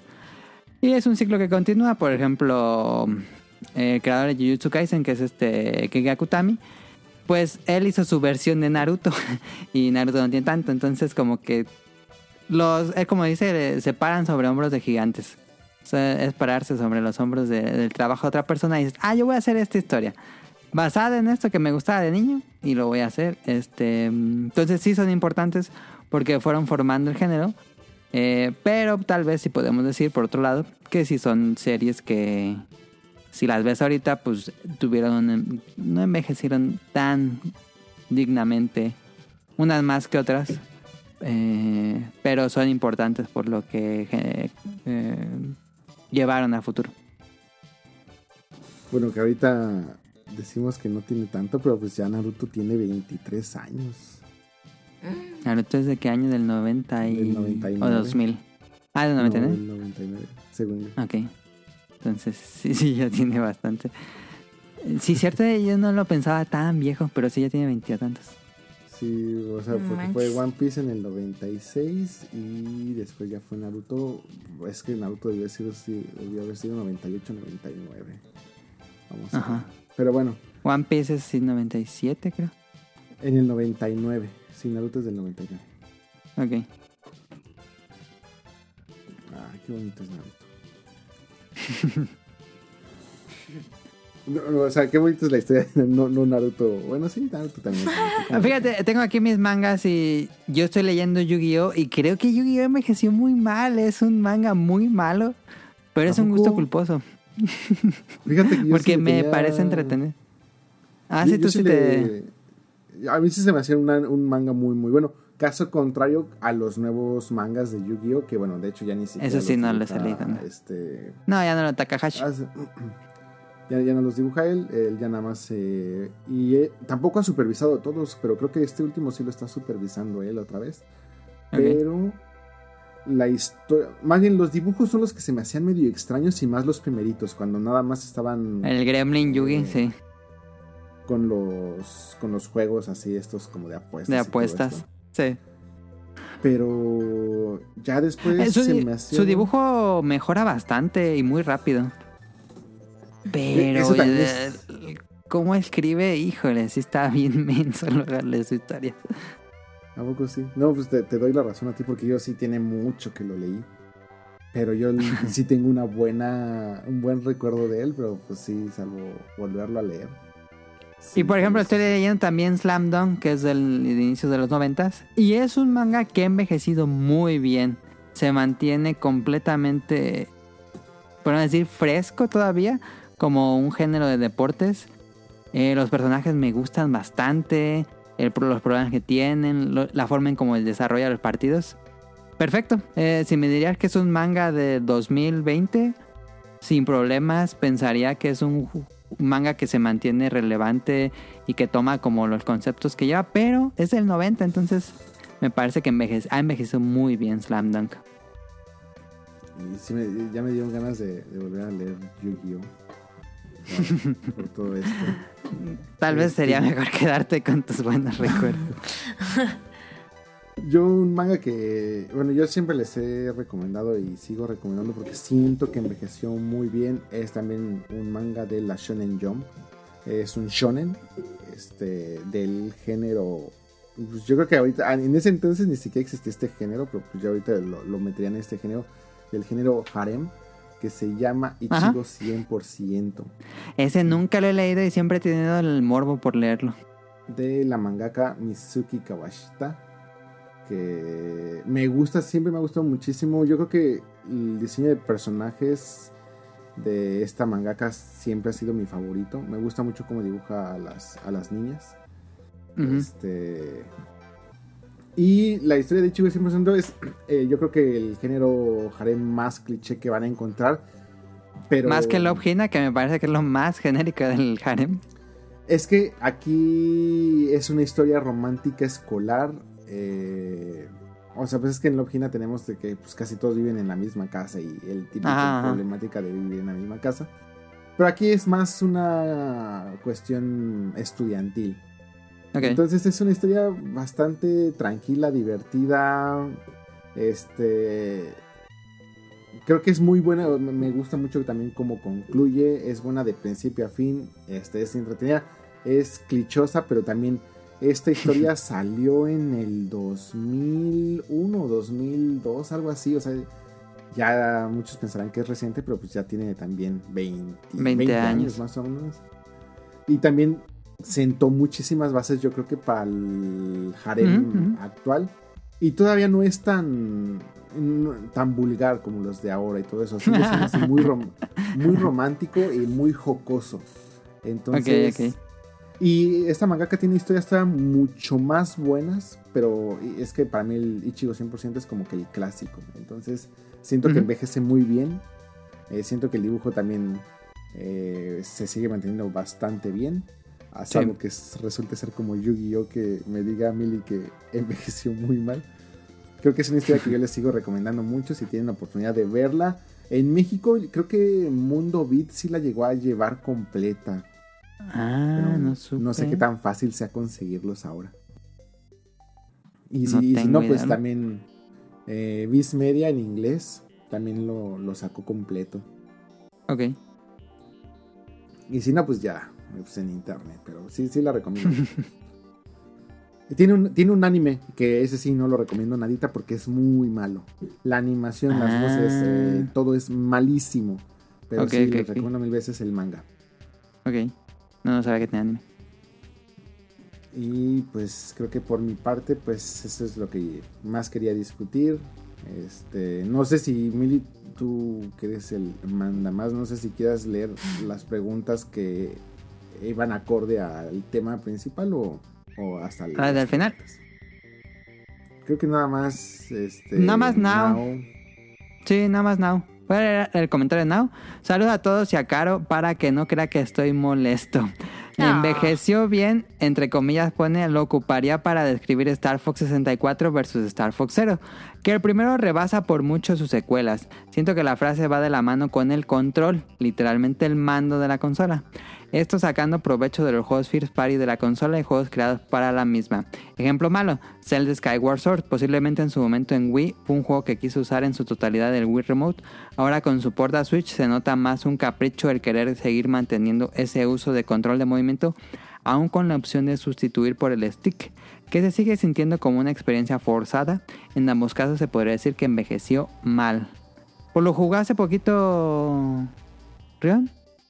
Sí, y es. ¿Para ti envejeció mal? pude haber hecho. Es que yo siempre me quejé del Skyward. Eh, tiene mecánicas de gameplay muy. muy absurdas. O sea, ¿a qué voy? Te mandan a buscar, no sé. Voy a poner una- un ejemplo muy tonto para no hacer ningún spoiler, pero que digamos, te mandan a buscar un libro. Y vas hasta casa de la fregada a buscar el famoso libro y te dicen, ah, ok, este, pero el libro está partido en 20 hojas. Entonces ve a buscar las 20 hojas. Entonces vas a buscarla, entonces ahora la primera hoja. Y la primera, para encontrar la primera hoja te dicen, oye, pues yo tenía la primera hoja, pero fíjate que me enojé y la rompí en cuatro. Entonces ahora ve a buscar Ah, las cuatro, los cuatro pedacitos de la primera hoja. Y tú dices, es que ya Sub, es sub, quest. Pero así. Ah, y así es todo el juego. Todo el juego es con ese tipo de, de- de tonterías. Y en unas dinámicas muy absurdas. Muy, muy absurdas, cansadas, frustrantes.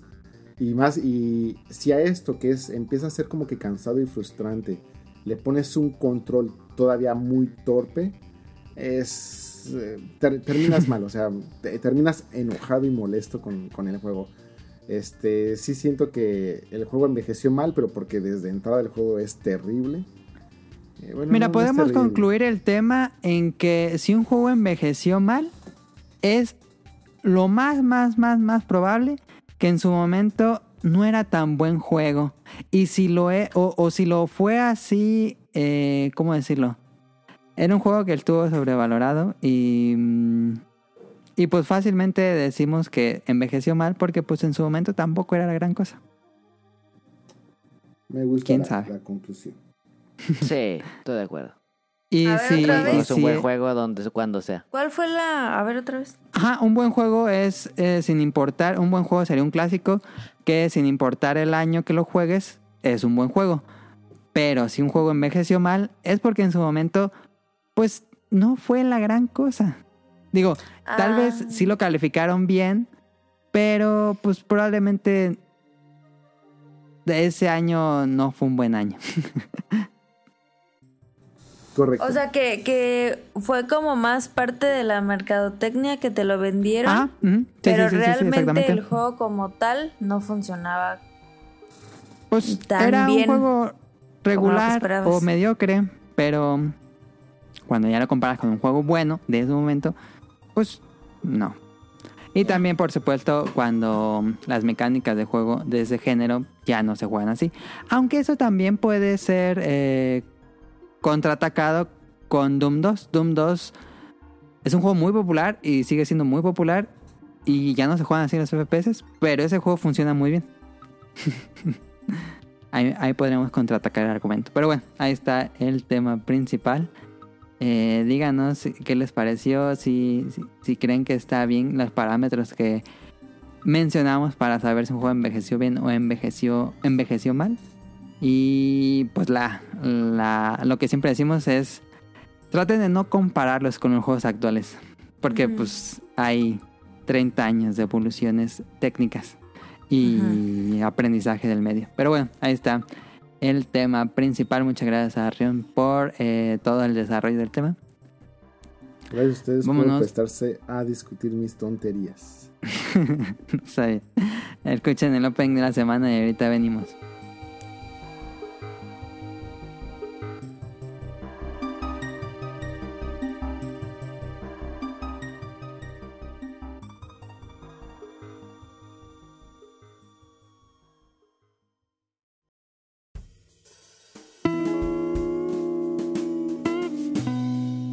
La semana.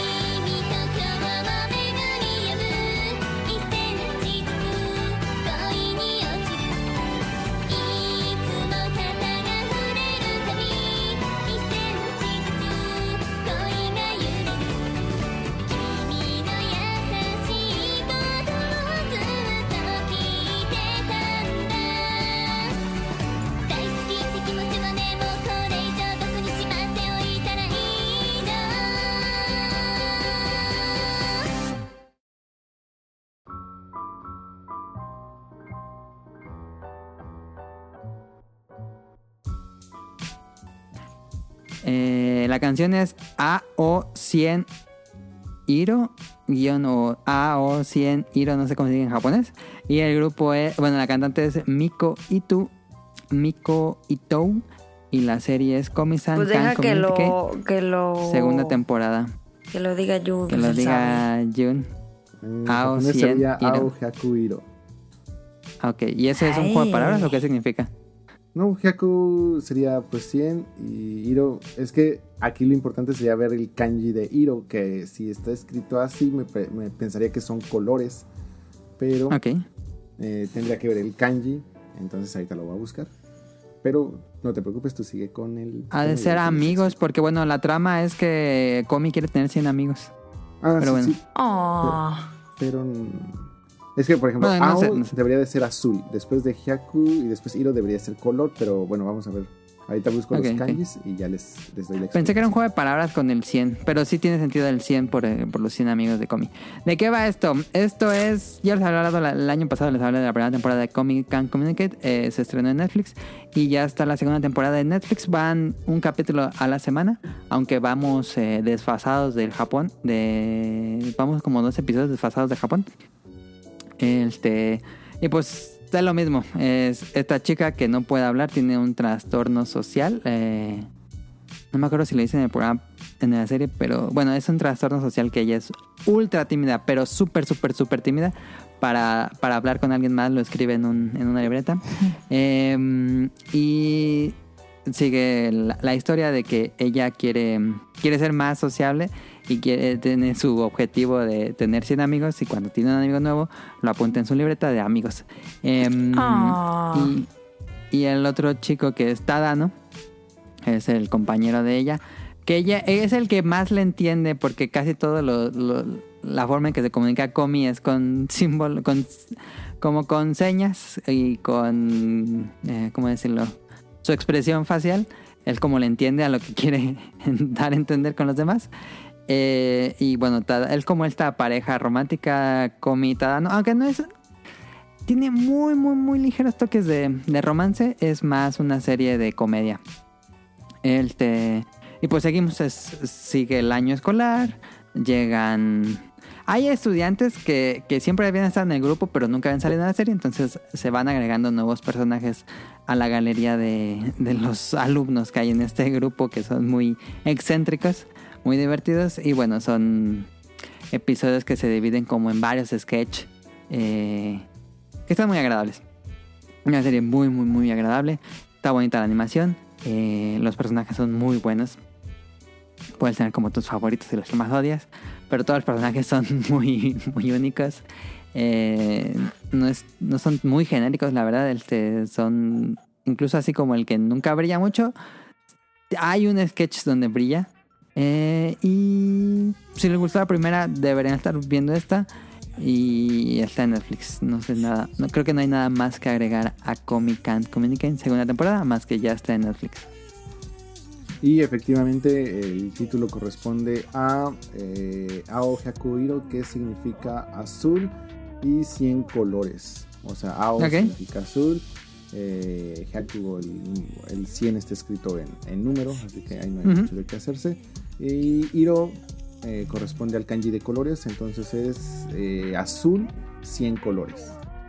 Mm, Perfecto, muchas gracias. No, nos sacamos de la duda. Y pues eso es todo por Co- Comic Con Communicate en segunda temporada. Vámonos a los datos curiosos, Caro. Ok.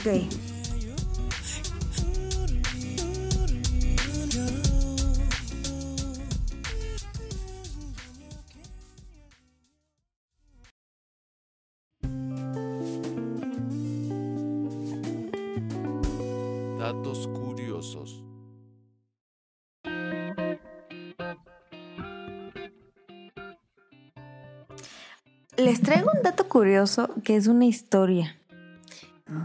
Yo de verdad, mira, pongo changuitos en mis dedos que no la conozcan. Porque si dicen, ah, sí, ya sabía, pues va a valer. Yo flipé, yo cuando la leí flipé. Ustedes sabían que hay un señor. Ay, ojalá no se la sepan. Ustedes sabían que hay un señor que está de color azul. Ah, los que tocaban los Sí, Blue Man Group. Fanta, Blue Man el Group. Blue Man Group que tocaban batería. No, Sí, esos son azules. Todos se lo a saben. huevo no sabe. No, o sea, un Señor, señor. Pitufo. ah, es que le dicen el papá pitufo. Ok. Pero ustedes conocen la historia del papá pitufo. El doctor Manhattan eh, se le quedó atorado su reloj en una Eh. máquina y después se fue a Marte a vivir porque se cansó de la humanidad. Ok. De verdad está azul. O sea, su color de piel. Ajá. Es no, azul. no lo conozco. Ok. Ahí les va. Me suena mentira. No, Yo siento que Es sí mentira. 100% real, no fake. Eso es. Créeme. eh, Esto es lo más verídico que se ha dicho en los datos curiosos. A no, no es ver. cierto. Pero sí, ¿Lo sí es verdad. No, no lo conocí, pero sí es verdad. Hagan de cuenta que este hombre, ¿Cómo se llama, señor Azul? este hombre se llama Paul Carazon, que de hecho murió el año pasado de un Ah. ataque al corazón. Pero bueno, es otra historia. Se puso azul. Em, se ah, llama sí, ya vi imágenes. Sí, sí es azul. Si quieren ustedes Sí. buscarlo, es azul. ¿Cómo se Es llama? un Paul Carazo. Paul con- Carazón. K-A-R-A-S-O-N. Ajá. Entonces, este hombre, les voy a contar la historia de este hombre. Este hombre era un ciudadano común y corriente que vivía en Madera, así se llama una ciudad de California. Y su aspecto era normal, como el de cualquier hombre. Hasta pero que él día se pintó de azul. Ajá. Pero él sufría un caso de estrés este, muy fuerte. Ah, ¿Y por qué? Porque en este año su papá falleció. Entonces como que esto le produjo una depresión y la depresión le provocó un severo tipo de acné en su rostro. acné, Eh, ok. Ajá, entonces este, bueno, la- como que la depresión le produjo estrés y el estrés le produjo un acné en todo su rostro. Entonces él tenía 43 años cuando sucedió esto. Entonces él se empezó a complejar mucho y dijo, es que cómo es posible que yo a esta edad tenga estos granos, o sea, no está bien. ¿Por qué? Aparte porque él trabajaba en una empresa donde vendía autos. Entonces, pues claramente como eres un vendedor de coches tienes que tener una buena presentación, una buena piel y que estar todo arreglado y así. Entonces esto le estaba produciendo pues mucho estrés porque pues bajaron las ventas pues por su aspecto. Ajá. Entonces, pues fue ¿no? a varios doctores para que le dieran algunos fármacos pues, para quitarse el acné, pero Para quitarse el acné. Pero ninguno le funcionó como él quería. Entonces, él, él solito, él solito dijo, ¿por qué no? Me voy a hacer un jarabe de plata coloidal. ¿Qué pedo? ¿Por qué? No lo sé, pero pues él supongo que investigó y dijo, ah, mira, la plata coloidal es buena para quitar el acné. Me la voy a tragar. Entonces, dice, él dice que este elemento era considerado en esa época em, para tratar enfermedades de la piel. Pero, pero, pero, lo pongo en entre paréntesis. Él decía eso, pero esto siempre fue rechazado por organizaciones estadounidenses como la FDA y el Centro Nacional de Salud. Como lo que ahorita pasó con el COVID de este, del cloro, del... Algo que te tomabas con cloro, ¿te acuerdas? Sí, del COVID. Que decían que era muy bueno, pero pues no estaba aprobado por nada. Ah, pues hace cuenta que sí. Entonces, él dijo, ¿por qué no? ¿Qué es lo peor que puede pasar? Y entonces empezó a, a ingerir este tratamiento eh, como se lo habían indicado, ¿no? Pero entonces, él dijo, ¿por qué no solo tomármelo? ¿Por qué no mejor me lo aplico directo en la piel? Y entonces se me va a quitar. Entonces empezó Mala a idea. Buena idea. entonces empezó a ponerse la sustancia en las manos y se le empezó a poner en la cara. Y él mismo reconoció años más tarde que la poca paciencia hizo que cometiera aquella estupidez, ya que con el paso del tiempo notó que su rostro comenzó a tener un tono azul. Entonces, esto se empezó a hacer más grande por semanas. Em, y de pronto, un día, este hombre tenía toda la cara azul. Mm. Pero dijo, el cambio fue tan gradual que no lo percibí. Tampoco lo percibieron mis amigos. El calvario para Caul- Paul Carazón comenzó meses después. Que, que ya notó que sí estaba azul. Dijo, no manches. Porque aparte se le empezó a poner todo el cuerpo azul, no solo la cara. Y aprendió a tocar la batería. Y se cortó el cabello. Este, pues obviamente esto le trajo más inseguridades.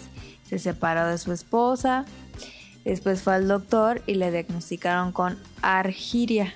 Esto sí existe. Esto es una enfermedad que sí existe.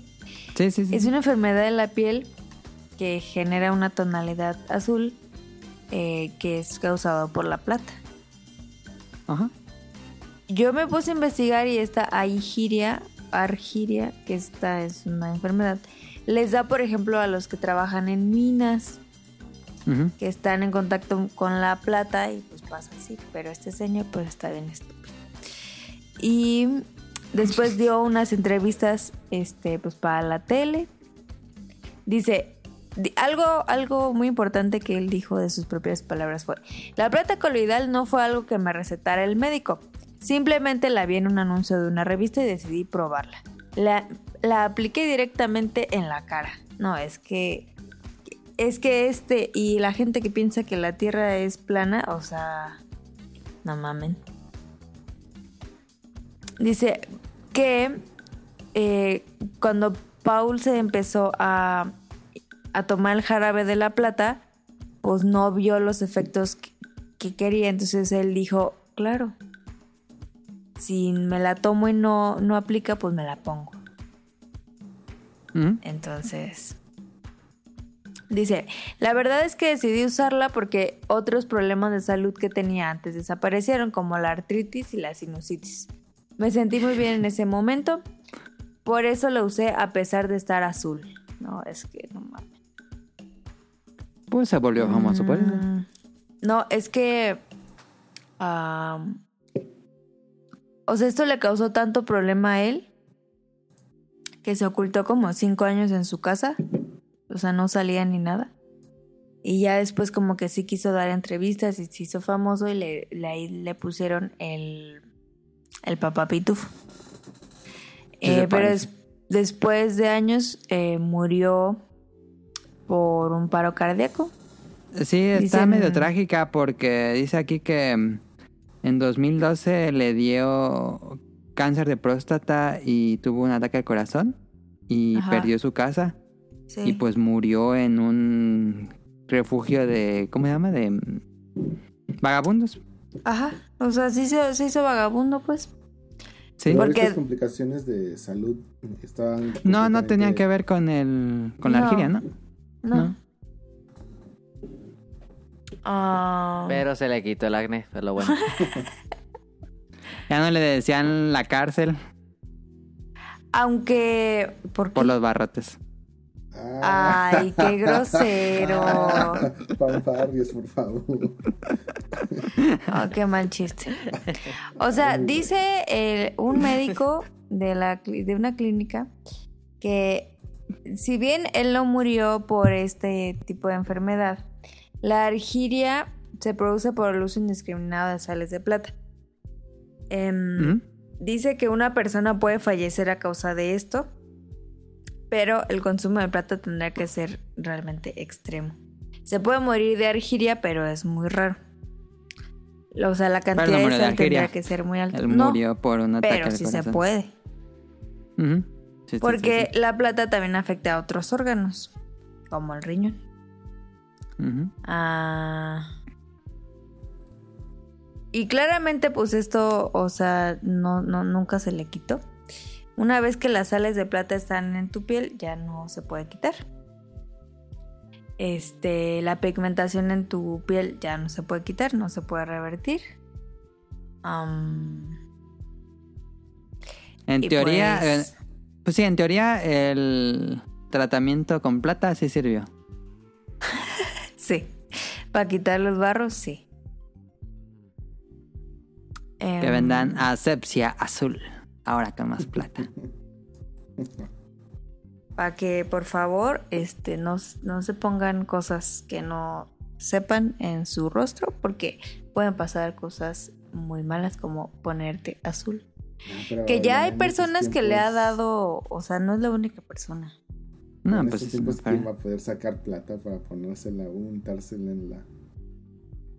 En la cara. No creo que sea un algo normal comprar algún líquido que tenga plata. Es que según yo, en los en las cosas naturistas Ah, puede venden ser, sí. un jarabe que es de plata coloidal. Ujú. Porque mamá lo Sí, tomaba, sí yo me puede acuerdo. ser. Sí, sí, cierto. Entonces, este, probablemente ese señor compró alguno de estos, pero con una dosis mucho más alta. Ujú. Ah, porque dijo que hizo todo un menjurje, o sea, no es, no es como que fue, fue a comprarlo y se la puso, o sea, sí hizo todo un proceso ahí raro químico. Ajá, para como esto. Breaking Bad. Ok. Entonces, ese fue, ese fue la historia curiosa del día de hoy, que yo cuando me enteré de esto flipé, dije, Yo ¿qué? también flipé. ¿Cómo que un señor azul? Y Millie también flipó. y Tonelli también flipó. Pues vámonos a la siguiente sección donde Rion nos va a hablar de Todos una película. Ah, sí.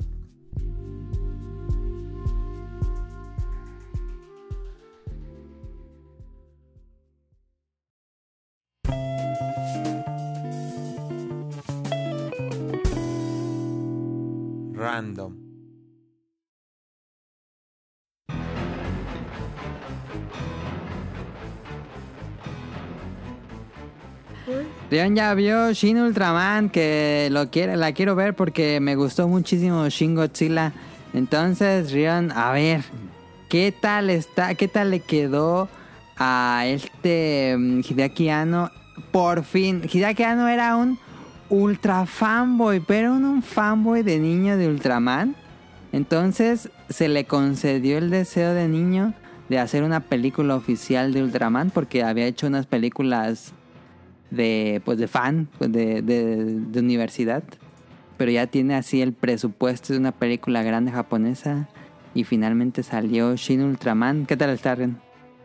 Eh, yo la calificaría con un 8 de 10. Un, un Ok, ok. 8 betapuntos de 10.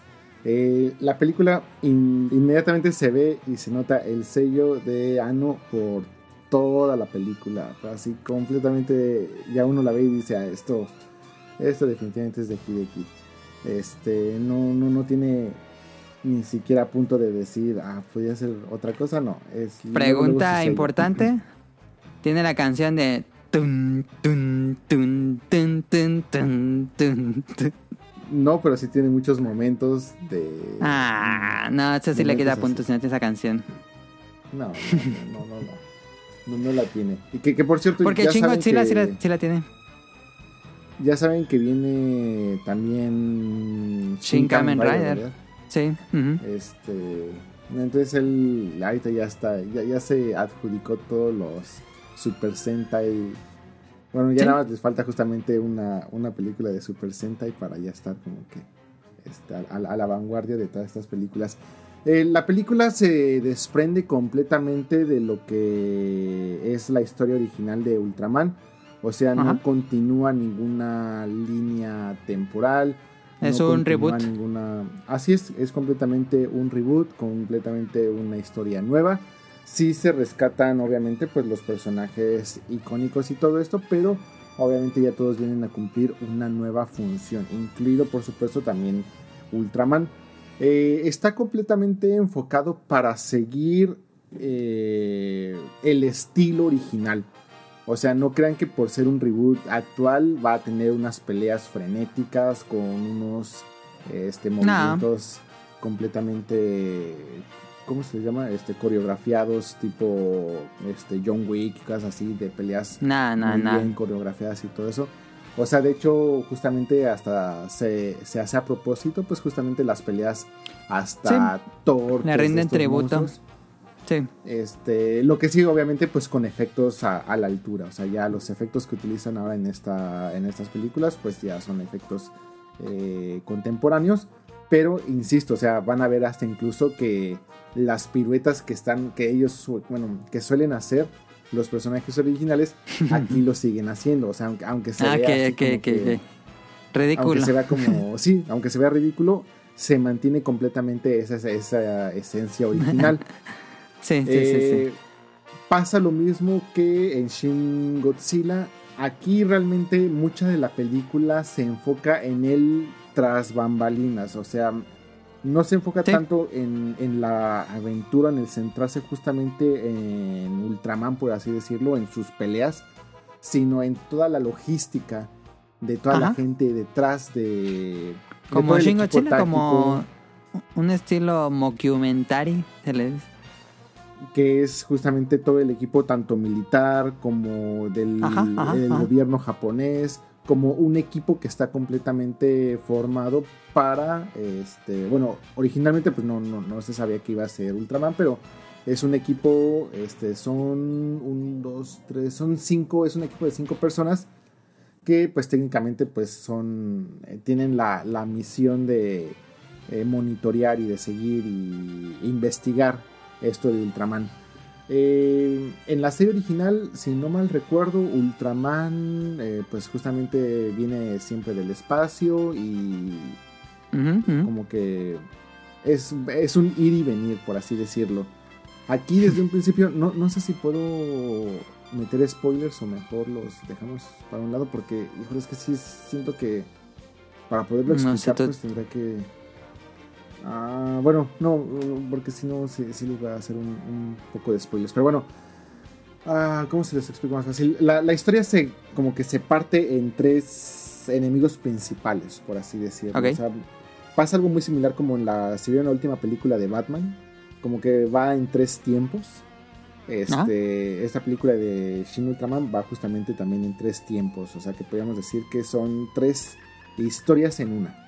Obviamente todas se complementan para contar una historia en general, pero como les digo, lo importante pues va detrás. Ahora, eh, se reinicia la historia y aquí como que le quitan un poquito de lo infantil para hacer una historia mucho más adulta, sin ser una Sí. historia tan profunda, pero sí definitivamente es una historia mucho más adulta. Eh, se trata de ver mucho más el lado eh, alienígena y el sentimiento, cómo aprende con, de los humanos como que la parte de los sentimientos, etcétera. Y todo esto pues también mm, desde los ojos de la gente que está investigando todo este fenómeno de, de Ultraman, cómo lo ven ellos, cómo tratan de ayudarlo, cómo tratan de eh, apoyar a, a este ser llamado Ultraman y todo esto. Este, porque les digo, no, no es la misma relación que tiene en la serie original, aquí es completamente nueva. Y eh, tiene detalles, eh, la película está completamente llena de detalles que a simple vista no tienen ningún significado, pero que definitivamente yo creo que sigo esperando que haya una como que wiki de muchos datos. Mucho simbolismo. ejemplo, exactamente. Hay muchas figuritas, por ejemplo, en los escritorios o luego en los pizarrones hay muchas cosas que están escritas y Mm. dibujos y todo eso que sabes que tienen alguna relación. Están ahí por Pero- una razón, no es al azar. Así es, pero vamos, realmente yo solamente la he visto una vez, tal vez tendría que volverla a ver para tratar de captar todo y también ver de dónde este, salen como que ese tipo de, de referencias. Pero la historia sí llega a sentirse un poquito pesada porque como les digo, aquí se separa un poquito de la acción y se va completamente Sí, a tendrían que esperar algo pláticas. más dramático que en lugar de puras peleas en la ciudad. Ujú, Aquí es mucho más como que el drama detrás, o sea... eh, Introspección del personaje y todo. Cómo, cómo sopesa para la decisión del país, cómo eh, intervienen los militares contra este equipo y luego el primer ministro contra los militares y todo ese tipo de cosas para tomar una de cuál es la mejor decisión. Este, luego uno de los enemigos quiere ahí como que negociar con directamente con, con el gobierno de Japón.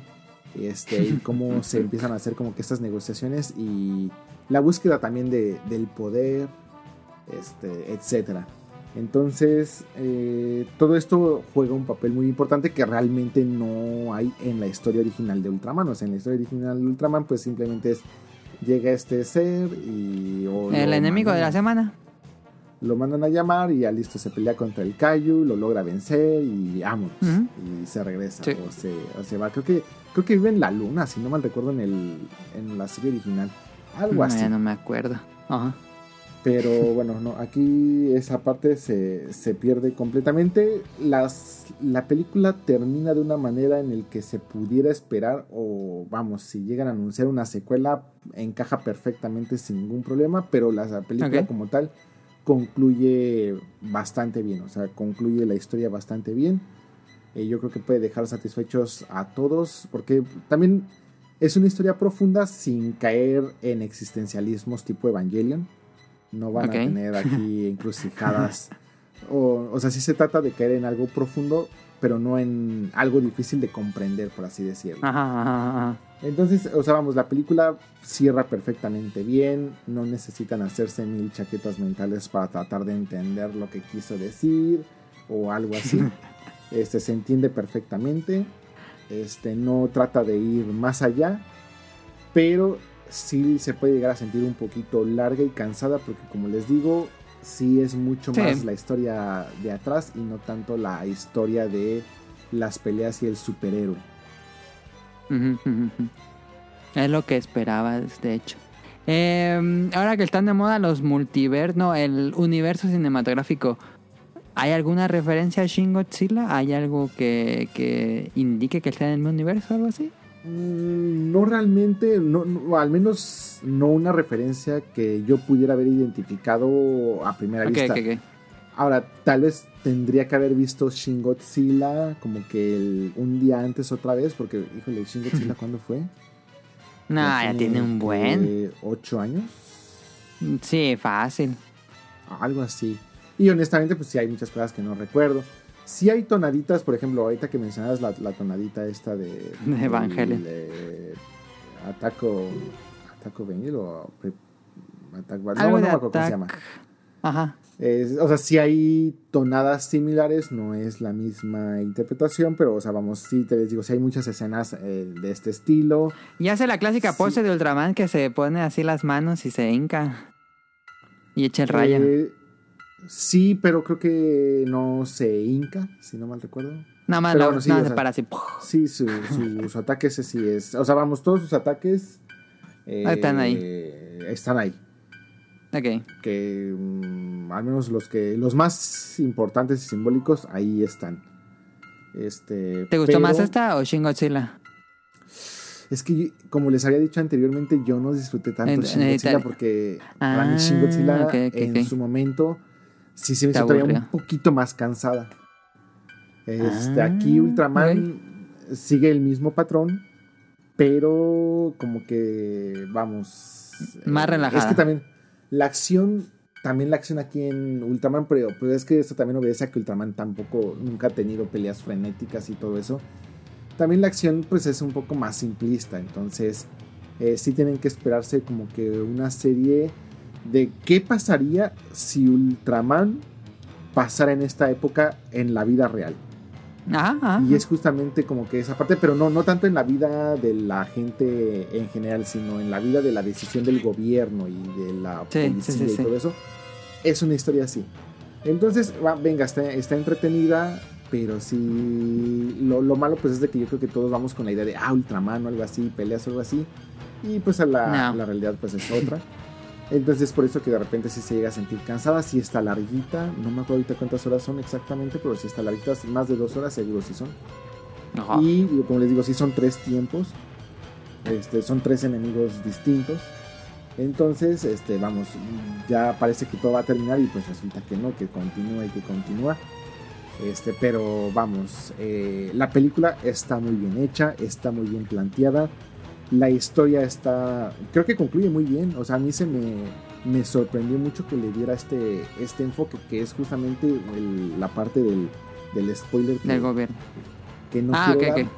No, no, ok, sí, sí. Porque sí. Porque yo creo que esa parte sí le da un giro muy interesante a toda la historia. Y yo creo que el enfoque que justamente le quería dar Hideki Anno a, a su propia forma de contar la historia. Este, pero ven, wow, la película está muy bien hecha, los efectos están muy bien hechos. eh, las maquetas, los kaijus, todo está este, bien hecho, no tengo ninguna queja. Más que la historia se siente un poco cansada, por eso yo creo que le pondría un 8 de 10. Perfecto. Ahí está Shin Ultraman. Este. Donali, rápido, ¿qué te pareció Top Gun Maverick? Muy buena, muy buena, me gustó bastante. Buena acción, eh, buenos dogfights, eh, no tanto CGI. No Muy buena. tiene casi CGI. Todos los, No, los vuelos, pues son, son vuelos de, de naves, Eso- ¿no? ¿Neta? eso está muy pasado. Y todas los- las actuaciones es dentro de esos vuelos. Cuando ves que se Eso les deforma la pasado. cara, es que realmente hicieron los vuelos. Wow. No, eso sí está muy pasadísimo. Sí, fue un entrenamiento de como de ocho meses para los actores. Estuvo chida, eh, sí me gustó. Más de lo que esperabas. Sí, este, muy gringa también. Estuvo Es chida. una mm, completa... ¿Cómo decirlo? Ah, fantasía gringa. Sí, 100%. Pero es muy entretenida. Pero vale mucho la pena. Sí.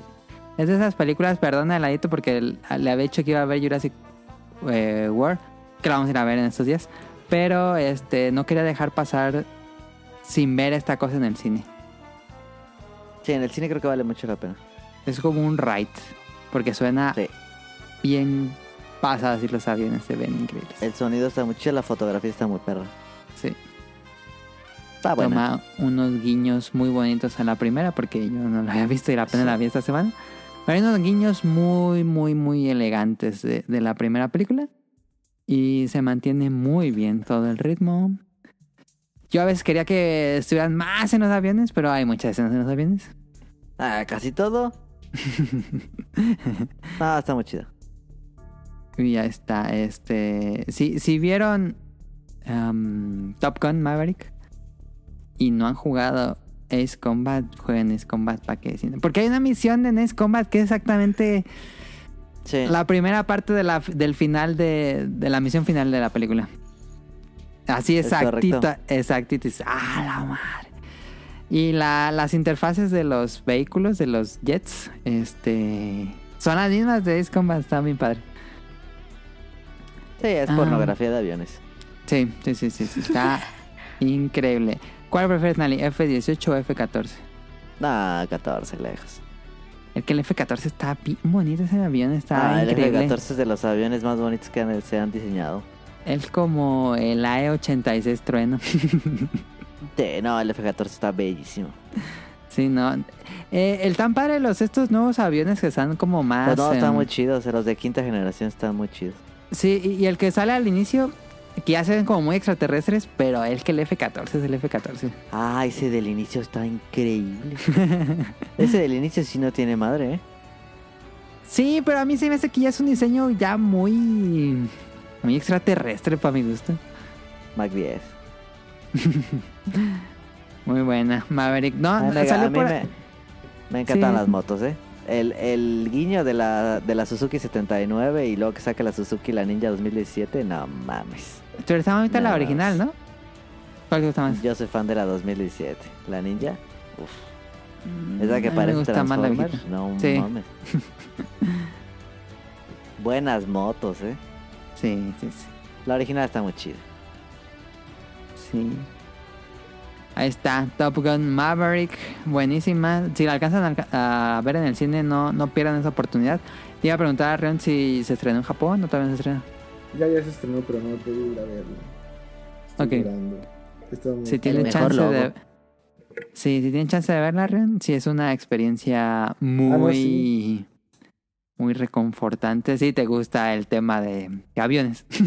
Ya, mi- Sí, sí. Top Gun es de mis películas favoritas. Estaba el otro día geekeando con Rob Sainz cuando estaba haciendo su, su review de la, de la segunda, pero yo espero ya lanzarme pues en esta semana. Si no es que ahorita terminando me voy a ir a verla, como de que no. Ah, sí, sí, sí, vela porque... Muy buena. Eh, si te gustó la primera, esta cosa te va a encantar. Porque supera mucho, superen mucho la primera. Pero ya no tiene Está Take My difícil que se haga una... ¿Qué? No te- Ya no tiene Take My Breath Away. No. Ah, no, sí hay No. varias canciones que se repiten, pero esa no, esa no, esa no se repite. Malditas. Está difícil que hagan una peli mejor de aviones. Eh, ¿Por qué no hay más películas así? Me, me estaba preguntando eso. No, pues imagínate cuánto cuesta. Sí, está bien, cabrón. Pero, pues. Digo, no es como que las productoras de cine van a decir, no, está muy caro, mejor no hay que hacerla. Pues sí. Pues es que si no te alcanza, pues como... Pues sí. no Pero son productoras de millones y millones. No, vamos a ver cuánto gana esta. Que Top Sí. Gun gane dinero no significa que una nueva gane lo que gane Top Gun. No sé, creo que me gustaría ver más peleas de dogfights en películas. Está difícil que vaya a haber una película más chida de aviones. Sí, la verdad es que está muy bueno. Al menos hablando de la primera, sí está muy chido. Tomó 36 años hacerla, entonces, este... Bueno, no tomó eso, sino fue el tiempo que, que tardaron en que saliera la segunda parte. No sé cuánto les haya tardado, pero es una película que se retrasó. Iba a salir en abril del 2020. Yo me acuerdo que íbamos Sí. a ir a verla. Y fue cuando Sí. se desató la pandemia. Así es. Y la mandaron hasta acá. Dos años después se retrasó. Pero no la bien. quisieron sacar en stream porque decían que era una película que tenía que verse en el cine. Sí, es cine. Pues sí, ¿no? Sí, pues sí. ¿Tú también la viste, Caro? No. No quiso irla a ver, Caro. Ah, es que cómo me dejar a mamá ahí solita. Pero bueno, este. ¿Nos vamos a comprar o nos vamos a las preguntas del público? Ya las preguntas. Bueno, vamos a las preguntas del público.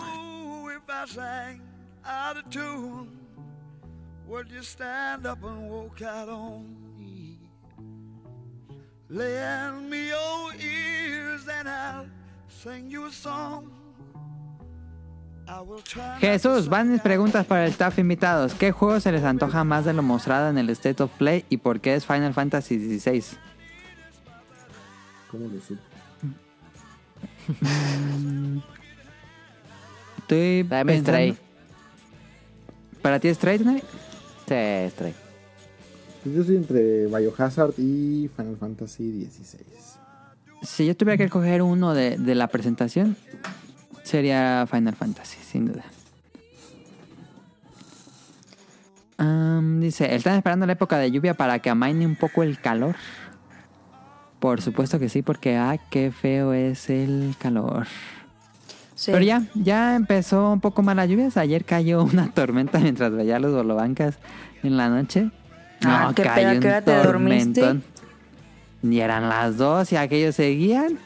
No mames. Dije, no, lo siento, Bologancas, pero desconecté todo, apagué todo porque empezaron a caer un resto de rayos. Eh, pero Sí, bueno, no este. manches. Sí, estamos esperando que. Pero creo que ya, ¿no? Ya vienen las épocas de lluvia, ya vienen los huracanes. Sí, ya. Fíjate que hasta que tú no comentaste la anécdota de tu PlayStation 5 cuando se murió la primera vez. Bueno, la- cuando se murió el pasado. De Sí. que caí en cuenta de que aquí eso de los reguladores y todo eso no se usa. ¿No se usa? ¿No? Pues porque Si ya no, se seguramente tienen los- muy bien regulada la luz. Sí, o sea, Tienen bueno, una mejor mm, infraestructura eléctrica. Sí. Pues están aterrizados seguramente. eh, pero en ningún lugar. O sea, y, y sí venden reguladores. O sea, si tú dices, ay, quiero comprar un, un regulador o algo así. Regulador sí puedes comprar. Vas al. ¿Y tú tienes regulador? No, no tengo nada. Nada Pero de nunca te pasó nada. Jamás.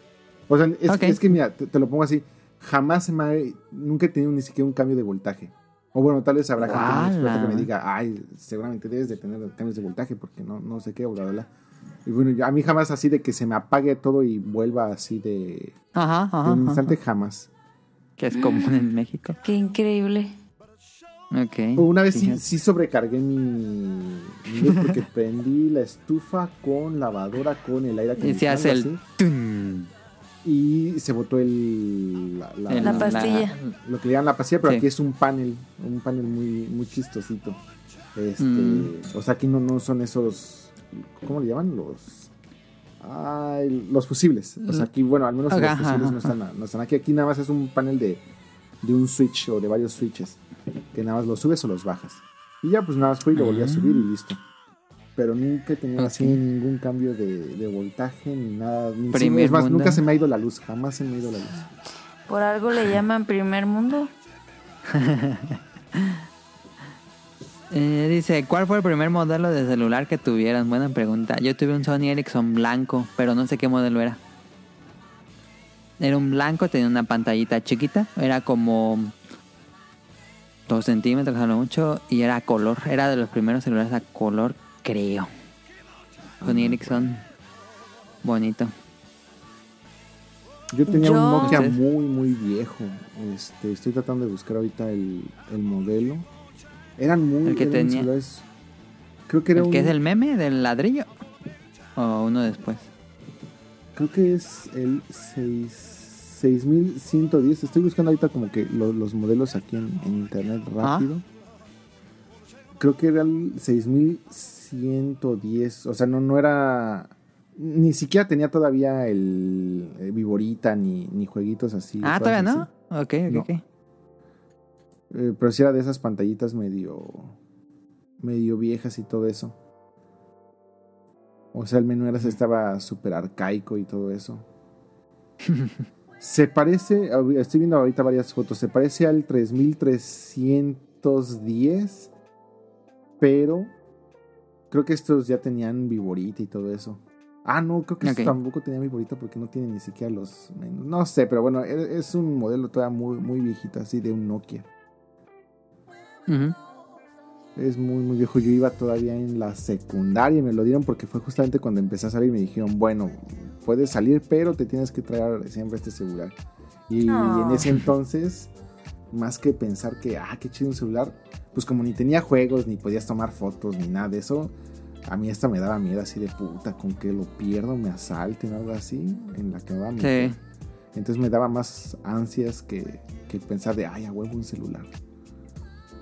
Pero bueno, sí, era un, era un modelo muy, muy viejo. Era, ah, fue hace mucho, mucho tiempo. El caro era una ki- de Kitty, ¿no? A mí el primero fue El de un... Barbie. No, era un... El de chicles. Es que me quiero acordar de la marca, pero no me acuerdo. Era uno El que chiquito. lo abrías y sonaba. Ay, ay, ay, ay, ay, ay, No, menso. Era uno chiquito con teclas rosas. Todo era rosa. Y la parte de atrás del cel tenía a Kitty asomándose. Y fue un pedo conseguir ese celular. En diciembre. Pobrecito mi papá. De regalo de, de Reyes, ¿no? Sí. Ay, qué bonito estaba. Tenía la pantalla azul. ¿Tú, Tonari? Yo era un Nokia, pero no me acuerdo cuál. Un Nokia. Es que tú querías el de colores, ¿no? Pero fue otro Nokia. Otro Nokia que era. Pero era de los que se levantaba, se doblaba o era una pantalla. Nada más. No, no era. Sí, normal. Ok, ok. Tenía No me pantalla de acuerdo del tuyo, ¿eh? No me acuerdo del tuyo. es... es que viene la canción. Esa. Se pasa. Ehm, ¿Cuál fue su primera computadora personal? Uy, no me acuerdo el modelo. Yo tampoco me acuerdo del modelo. ¿Mi Era una primera blanca. computadora personal? Pues sí, una PC. Mm, fue, una, fue una computadora que tuvimos para toda la familia. Mi papá la Sí. compró. Uf, le- no sé. Ah, mm, ah, no mames, debe ser como de mediados de los noventas, pero no tengo idea qué modelo haya sido. Pero no se referirá ya a tu primera computadora tuya de Timely. O sea, o, o si Ok, es personal de PC, de personal computer. Ah, Yo había pensado en personal computer, sí, en PC, pero mm, así. La que tuvimos para nosotros fue una armada, no era de marca, la armó una persona. Y listo. Y nos repartíamos el internet a una hora y una hora. Ah, Acá como lo hacíamos, pues no, así. No, pues ahí cómo se ofrecía. Ajá. Es que antes no lo usaban tanto. No. Ah, dice, si pudieran, ¿qué cambiarían de nuestra sociedad para que mejorara la misma? Saludos y abrazos. Abrazos, Mm. no balazos. Yo haría una campaña para que la gente aprenda que la contaminación de ruido también tiene que ver con Ay, sí. el volumen de su música. Porque, ah, no mames, aquí siempre el problema son los vecinos y su música a volumen alto. Ah, qué enfado que no puedas tener un ratito así libre. Y mira, por ejemplo, acaban de poner música. Acaba de decir, acaban de poner música a los vecinos. es bastante molesto. Sí, ¿Y no fíjate que la yo... patrulla o algo así? Nah. Yo lo he pensado y es que realmente está muy mal que no haya ningún... Es que si te das cuenta no hay ninguna ley de regulación de, de contaminación auditiva. Ajá. O sea, por Se ejemplo supone aquí... que sí hay, pero pues el problema es de que más bien no, no se cumple. Se que A, a ¿cómo- todos se les vale. Al menos en Ciudad de México sí estaba regulado en. ay, ¿Cómo se llama? Ah, se llama no sé qué de. de convivencia social, algo así. Ah, ok. Y hasta te dicen. Se supone que ahí está estipulado hasta los horarios donde puedes tener música alta y cosas así. Y que cuando se rompe ya esta regla se puedes llamar a la patrulla y bajo estos estatutos ya pueden decirle a esa persona que este no, no siga haciendo esto. Y creo que hasta pueden hacer detención tipo torito o algo así. Pero no, no, no, no, no, no sé, ya, ya me desprendí un poco de, de ese tema, pero. Pero según yo sí debería de haber. Sí, sí, bueno, sí debería de estar estipulado. Sí, yo creo que debería estar. Pues si está, pues está muy mal. Porque por ejemplo aquí, o sea, primero son los perros, eh, putos perros que no se callan. Eh, pasa el, ay, es que te juro que lo odio. El, es el Betangre aquí. El camión de la Santorini, no, qué perro ruidazo hace ese no, es que de verdad. Y ya en lo que se bajan el agua. O sea, si tú estás en una clase o si tú estás en un evento, o sea, Sí, sí, sí. y luego pasa el fierro viejo que venda. Pasa el del gas. Que pasan los niños gritando. O sea, es que de verdad es un ruidazal. Para el home office está súper mal. Sí. Súper mal A para los no, maestros. en tu nueva así, o casa sea. no te tiene la fortuna de que no pasa nada, ¿eh, Donali, sí. No, nada. Pues sí. Y tus vecinos no son ruidosos. No, fíjate que hasta ahorita no. Ok, ok, ok. Está chido. Yo son de las cosas por las que yo no volvería a México. La verdad. Ah, pues chingo mi madre. Ah, algo bueno, yo que que pudiera algo que cambiara en nuestra sociedad para que mejorara. Yo si eh, fuera a México, yo ya pondría el límite de hijos que puedes tener por familia. La verdad. Ya como China. y que se y que también estuviera basado en tu ingreso. Ok. Para Pues es que algunos la neta les parecería clasista esa postura. Ah, no, sí, o sea, yo sé que esa postura iría Es algo de- polémico, por supuesto. de Ajá. mil estatutos de derechos humanos y constitución y no sé qué, pero pues si yo pudiera y lo cambiaría para mejorar la sociedad, pues yo creo que eso es lo que hace falta. O sea, realmente mucha de la problemática social es porque ya no, o sea, no puedes hablar ni de servicios en ningún aspecto. Por ejemplo, hablemos de servicios, por ejemplo, ahorita el agua, que sé que están batallando mucho con el agua.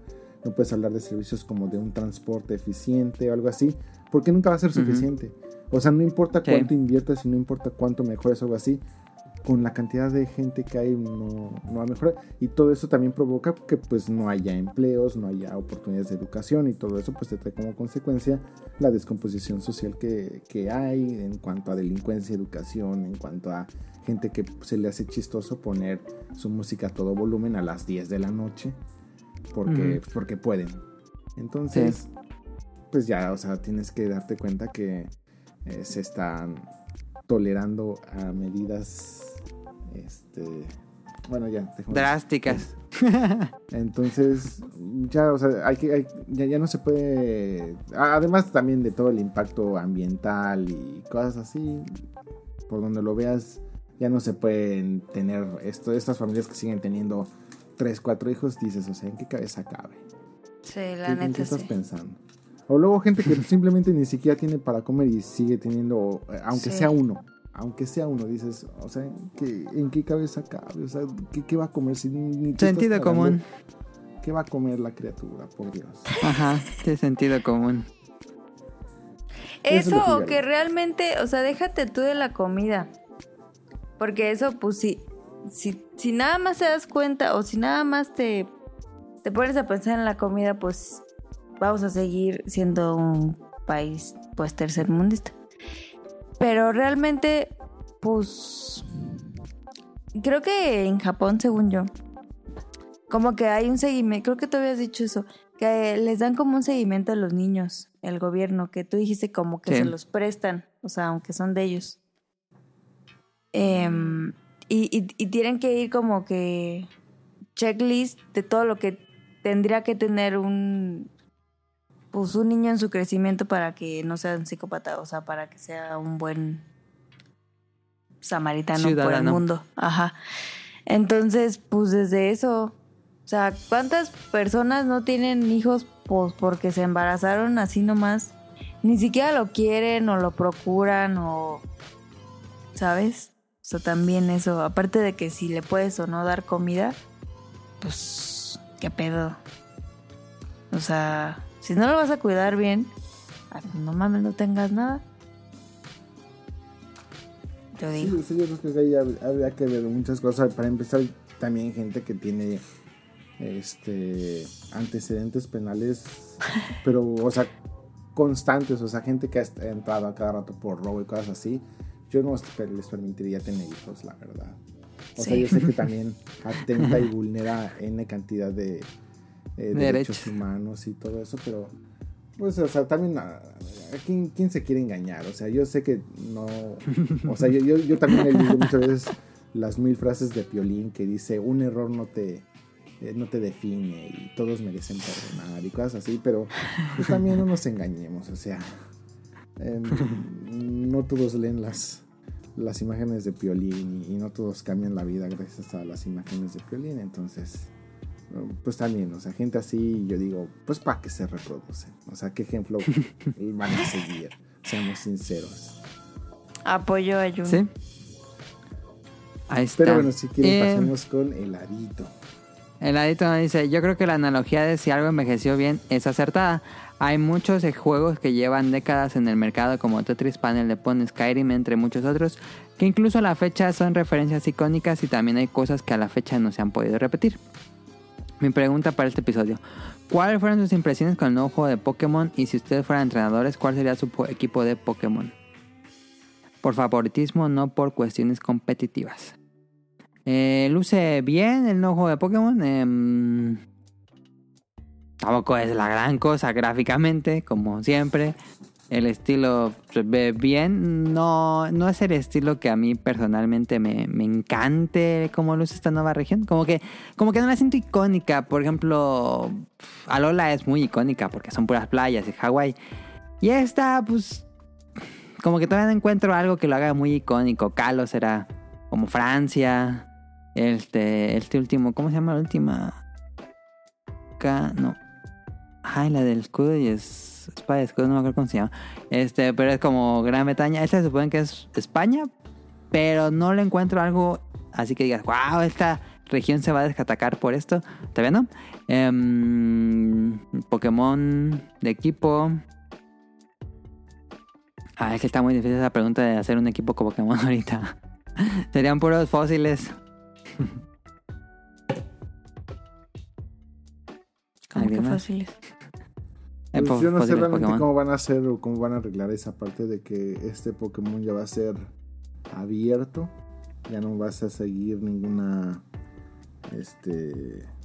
En teoría, igual y no.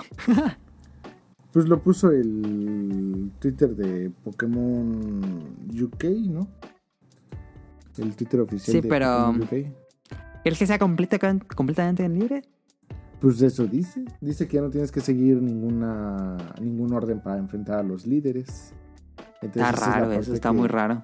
Sí. Supongo que la única manera en la que puedan arreglar eso es de que el, co- como la, la programación esté definida para que sin importar cuál vayas, Ajá. o sea que el primero que, Que te se enfrentes, sin importar cuál sea, sea de tal nivel a tal nivel. Y por ende automáticamente ya el segundo sea de tal nivel a tal nivel y así. Sí. El tercero sin importar cuál vayas, pero híjole, no sé, siento que eso también como que le perdería un poquito de chiste en cuanto a la estrategia también. No, no sé, no sé. Esa es la parte que no me da mucha seguridad. Porque Ajá, siento que si no, si no lo ejecutan bien, va a estar bien genérico este Pokémon, pero así súper genérico. Sí. Y si acaso contrario, que si lo ejecutan muy bien, yo creo que va a dar la sorpresa. Pero digamos que me siento inseguro. Fuera de eso, el trailer se ve bien. Eh, le están haciendo mucho hype a un Pokémon horrible. Pero bueno, no me ¿Cuál? sorprende. El cerdito ese. ¿Lechonk? Ok. ¿El lechonk o algo así? Ajá. Sí, sí, sí. Sí. Este, Pokémon Está bien feo, pero ¿no? bueno. Pues sí, pero pues a la gente es lo que le gusta saber. Si es mame, les da risa y todo eso, hasta que les entregan una porquería y así. Ah, Es como pero- el, el GIF que se saca así los lentes y dice. Por eso son nacos. Algo así. No me acuerdo bien Ah, cómo iba. Algo así, pero ah, bueno, no, no, no va a ser corajes. Este, pero se ve bien, me, me gustó el tráiler. Estoy nervioso.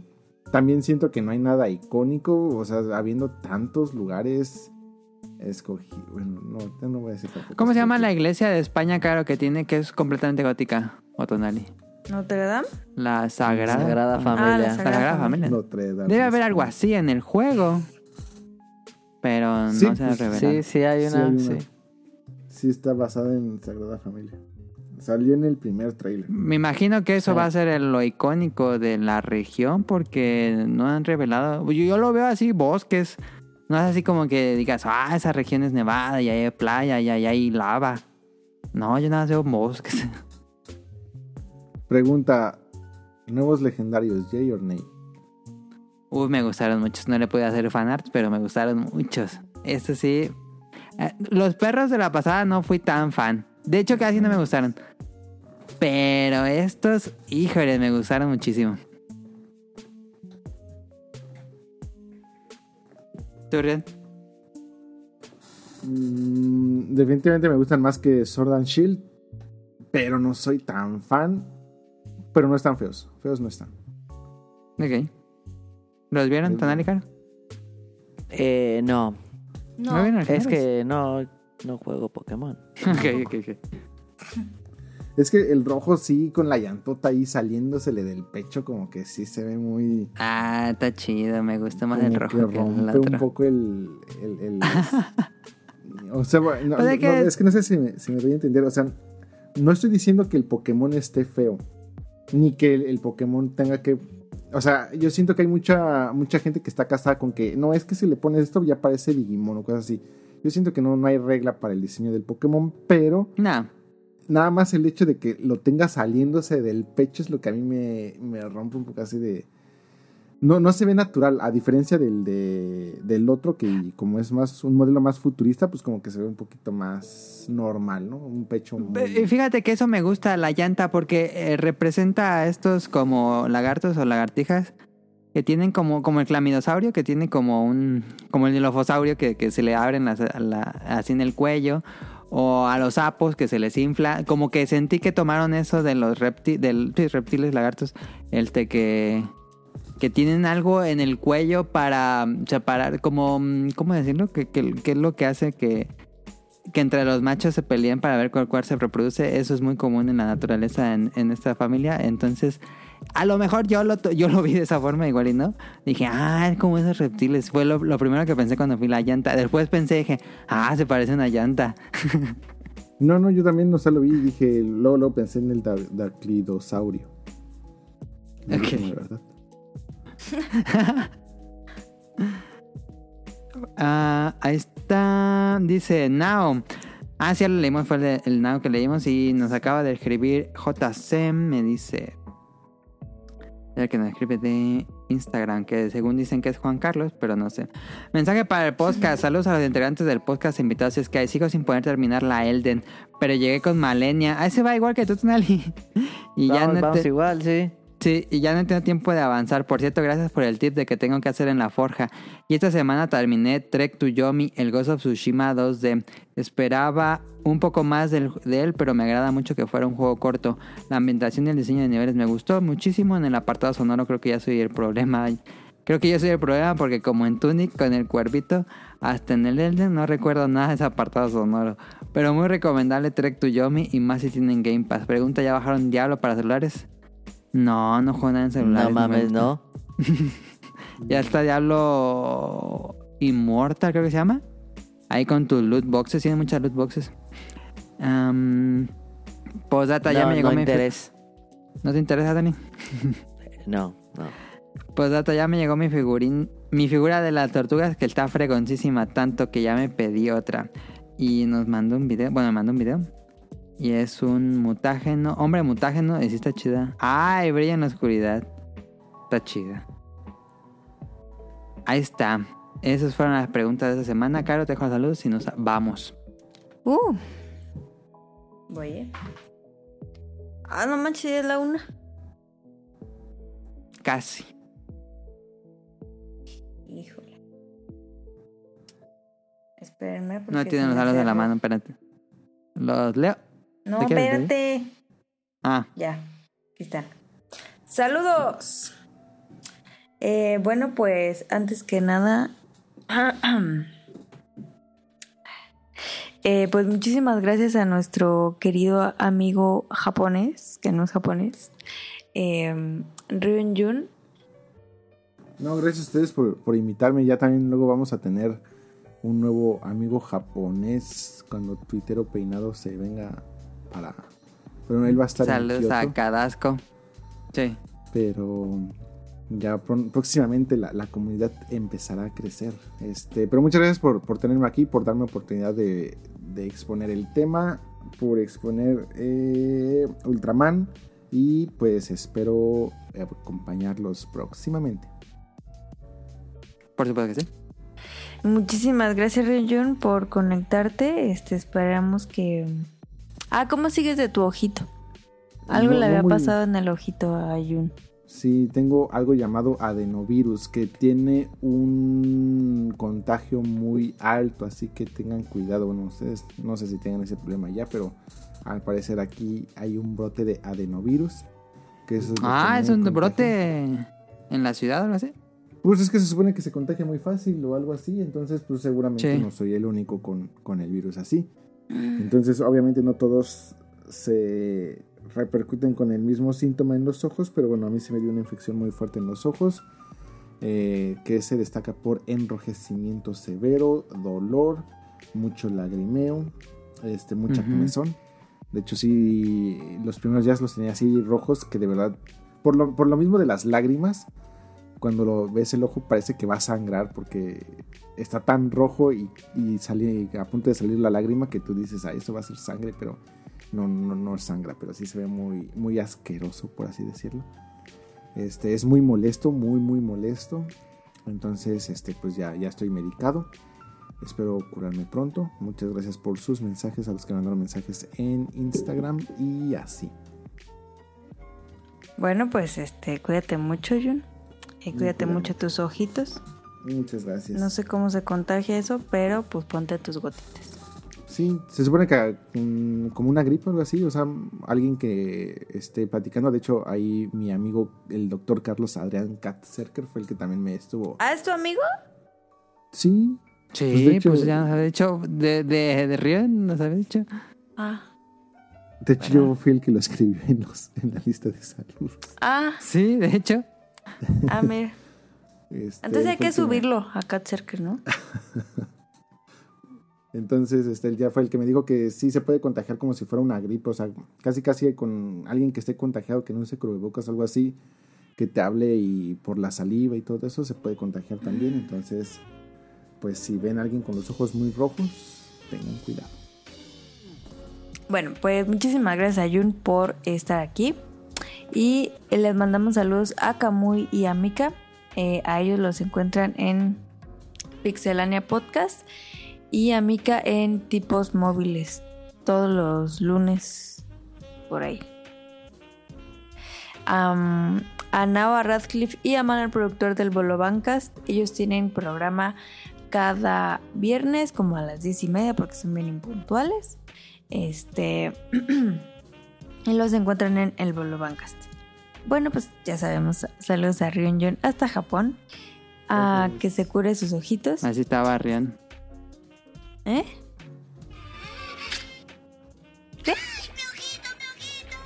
Exactamente Oh. Ay, sí, sí es. Que es la misma voz de Ralph, aunque esa no es, ese no es Ralph, si Ajá. no me equivoco, es Es la misma Tom. voz de Rabbit. Es Tom. Um, saludos a Axel, a Heladito. A él lo encuentran en su programa de La opinión La de opinión de que creo que iba a tener a los Bolubancas, ¿no? Sí. Ah, sí. O eso es- El... Mm, bueno, creo que cuando salga esto también sale de él. Pero bueno, creo que el del lunes. No de sé hecho si le- spoilé, pero ya dijimos. Le iba a preguntar que por qué se llama Heladito y ya luego puso un tweet y ya supe por qué. Entonces, bien ahí Heladito. Eh. Saludos a la Sirenita, a Rob Sainz, a Jacobox, a Jesús Sánchez. Saludos al, a Lynn, a Efestomar. Saludos a Protoshoot hasta Canadá. Eh, saludos a Eric Muñetón, a Carlos Bodoque y Adán. Saludos a, a Andy. am, ya dije. A, a la Sirenita le encuentran en Twitch. Ah, se está ¿Mm? twitchando otra vez al del ring. Otra muy vez buena. Ring. Entonces, Desde febrero lleva twitchando Elden Ring. Pues sí, por eso. Saludos al señor Está bien, Suki. Que quién sabe qué le pasó al señor Suki que se la pasan al doctor. Sí, ahí puso la que le había pasado. Muy ¿Qué feo. le pasó? Pero bueno. Ahí vean en Twitter. Pero yo, yo, yo fui, ¿no? Yo no vi. Ok. Bueno, ¿me lo pasas? no? Ok. Sí. Ok. Eh, bueno, pues señor, señor Suki, eh, espero que te recuperes pronto. Eh, ahorita voy a chismear en Twitter. Saludos a Gerardo Olvera, a Oscar Guerrero, a José Sigala. Saludos a Mauricio Garduño, a Game Forever, a Gustavo Mendoza. Saludos a Andrew Lesink, a Marco Bolaños, a Vente Madreo. Saludos a Gustavo Álvarez, al Quique Moncada, al amigo de Jun, que es el doctor Kat Serker, que ya me agregó a Twitter. Y em, bueno, pues si tienen algún síntoma, pueden mandarles al- eh, mensajes al doctor No. para preguntarle, ¿no? Cualquier duda de síntoma. Ya aquí abriendo consultas como si tú fueras la doctora. Estaría chido, ¿no? Y saludos a Carlos McFly. Em, Ya pues nada más ah, síganos en arroba podcastbeta en Twitter, nada más en Twitter. Estamos en Apple Podcast, iBox, Spotify, Amazon. Eh, tenemos programas nuevos cada domingo. Si quieren escuchar episodios viejos, vayan a langaria.net. Y la canción de despedida, aquí está. No sé. Ahí está. Pero bueno, eso es todo. Muchas gracias a todos los que nos escuchan, a todos los que comparten los tweets, que nos dicen qué les pareció. Eso es todo por nuestra parte. Ha sido un honor estar con ustedes y nos vemos la próxima semana. Gracias, Bye. cuídense, bye bye. Bye. 僕に関係ないとか言って心も汚白く染まって だけどどうやったって釣り合わない。たずらに笑う小顔に乾杯。睡魔は前もわからないの。きっと君の前で甘いことかしたランデブー。プラトニックになってく。ほろ苦い期待。春咲きてしまいそうだから。夢惑う思いならば聞かせて。その声を君に染まってしまえば染まってしまえば心遊ばせよ。そ見してない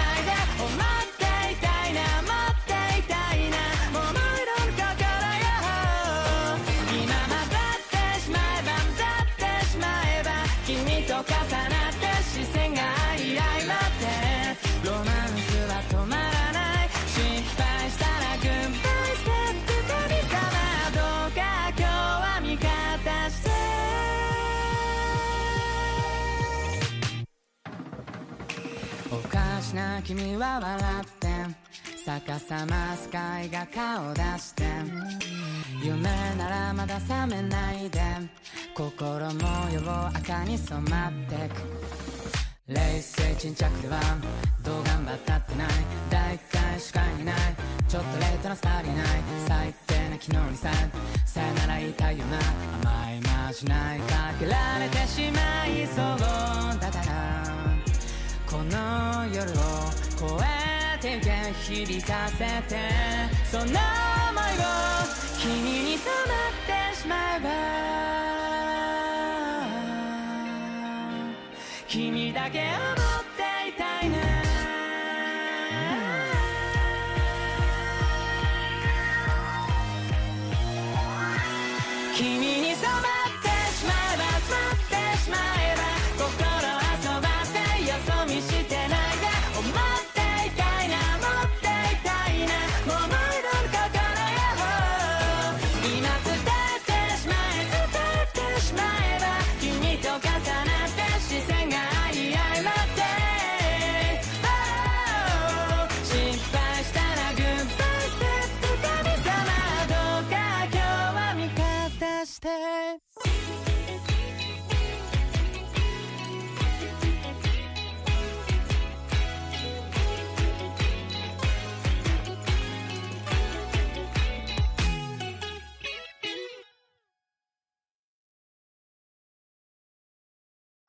luck.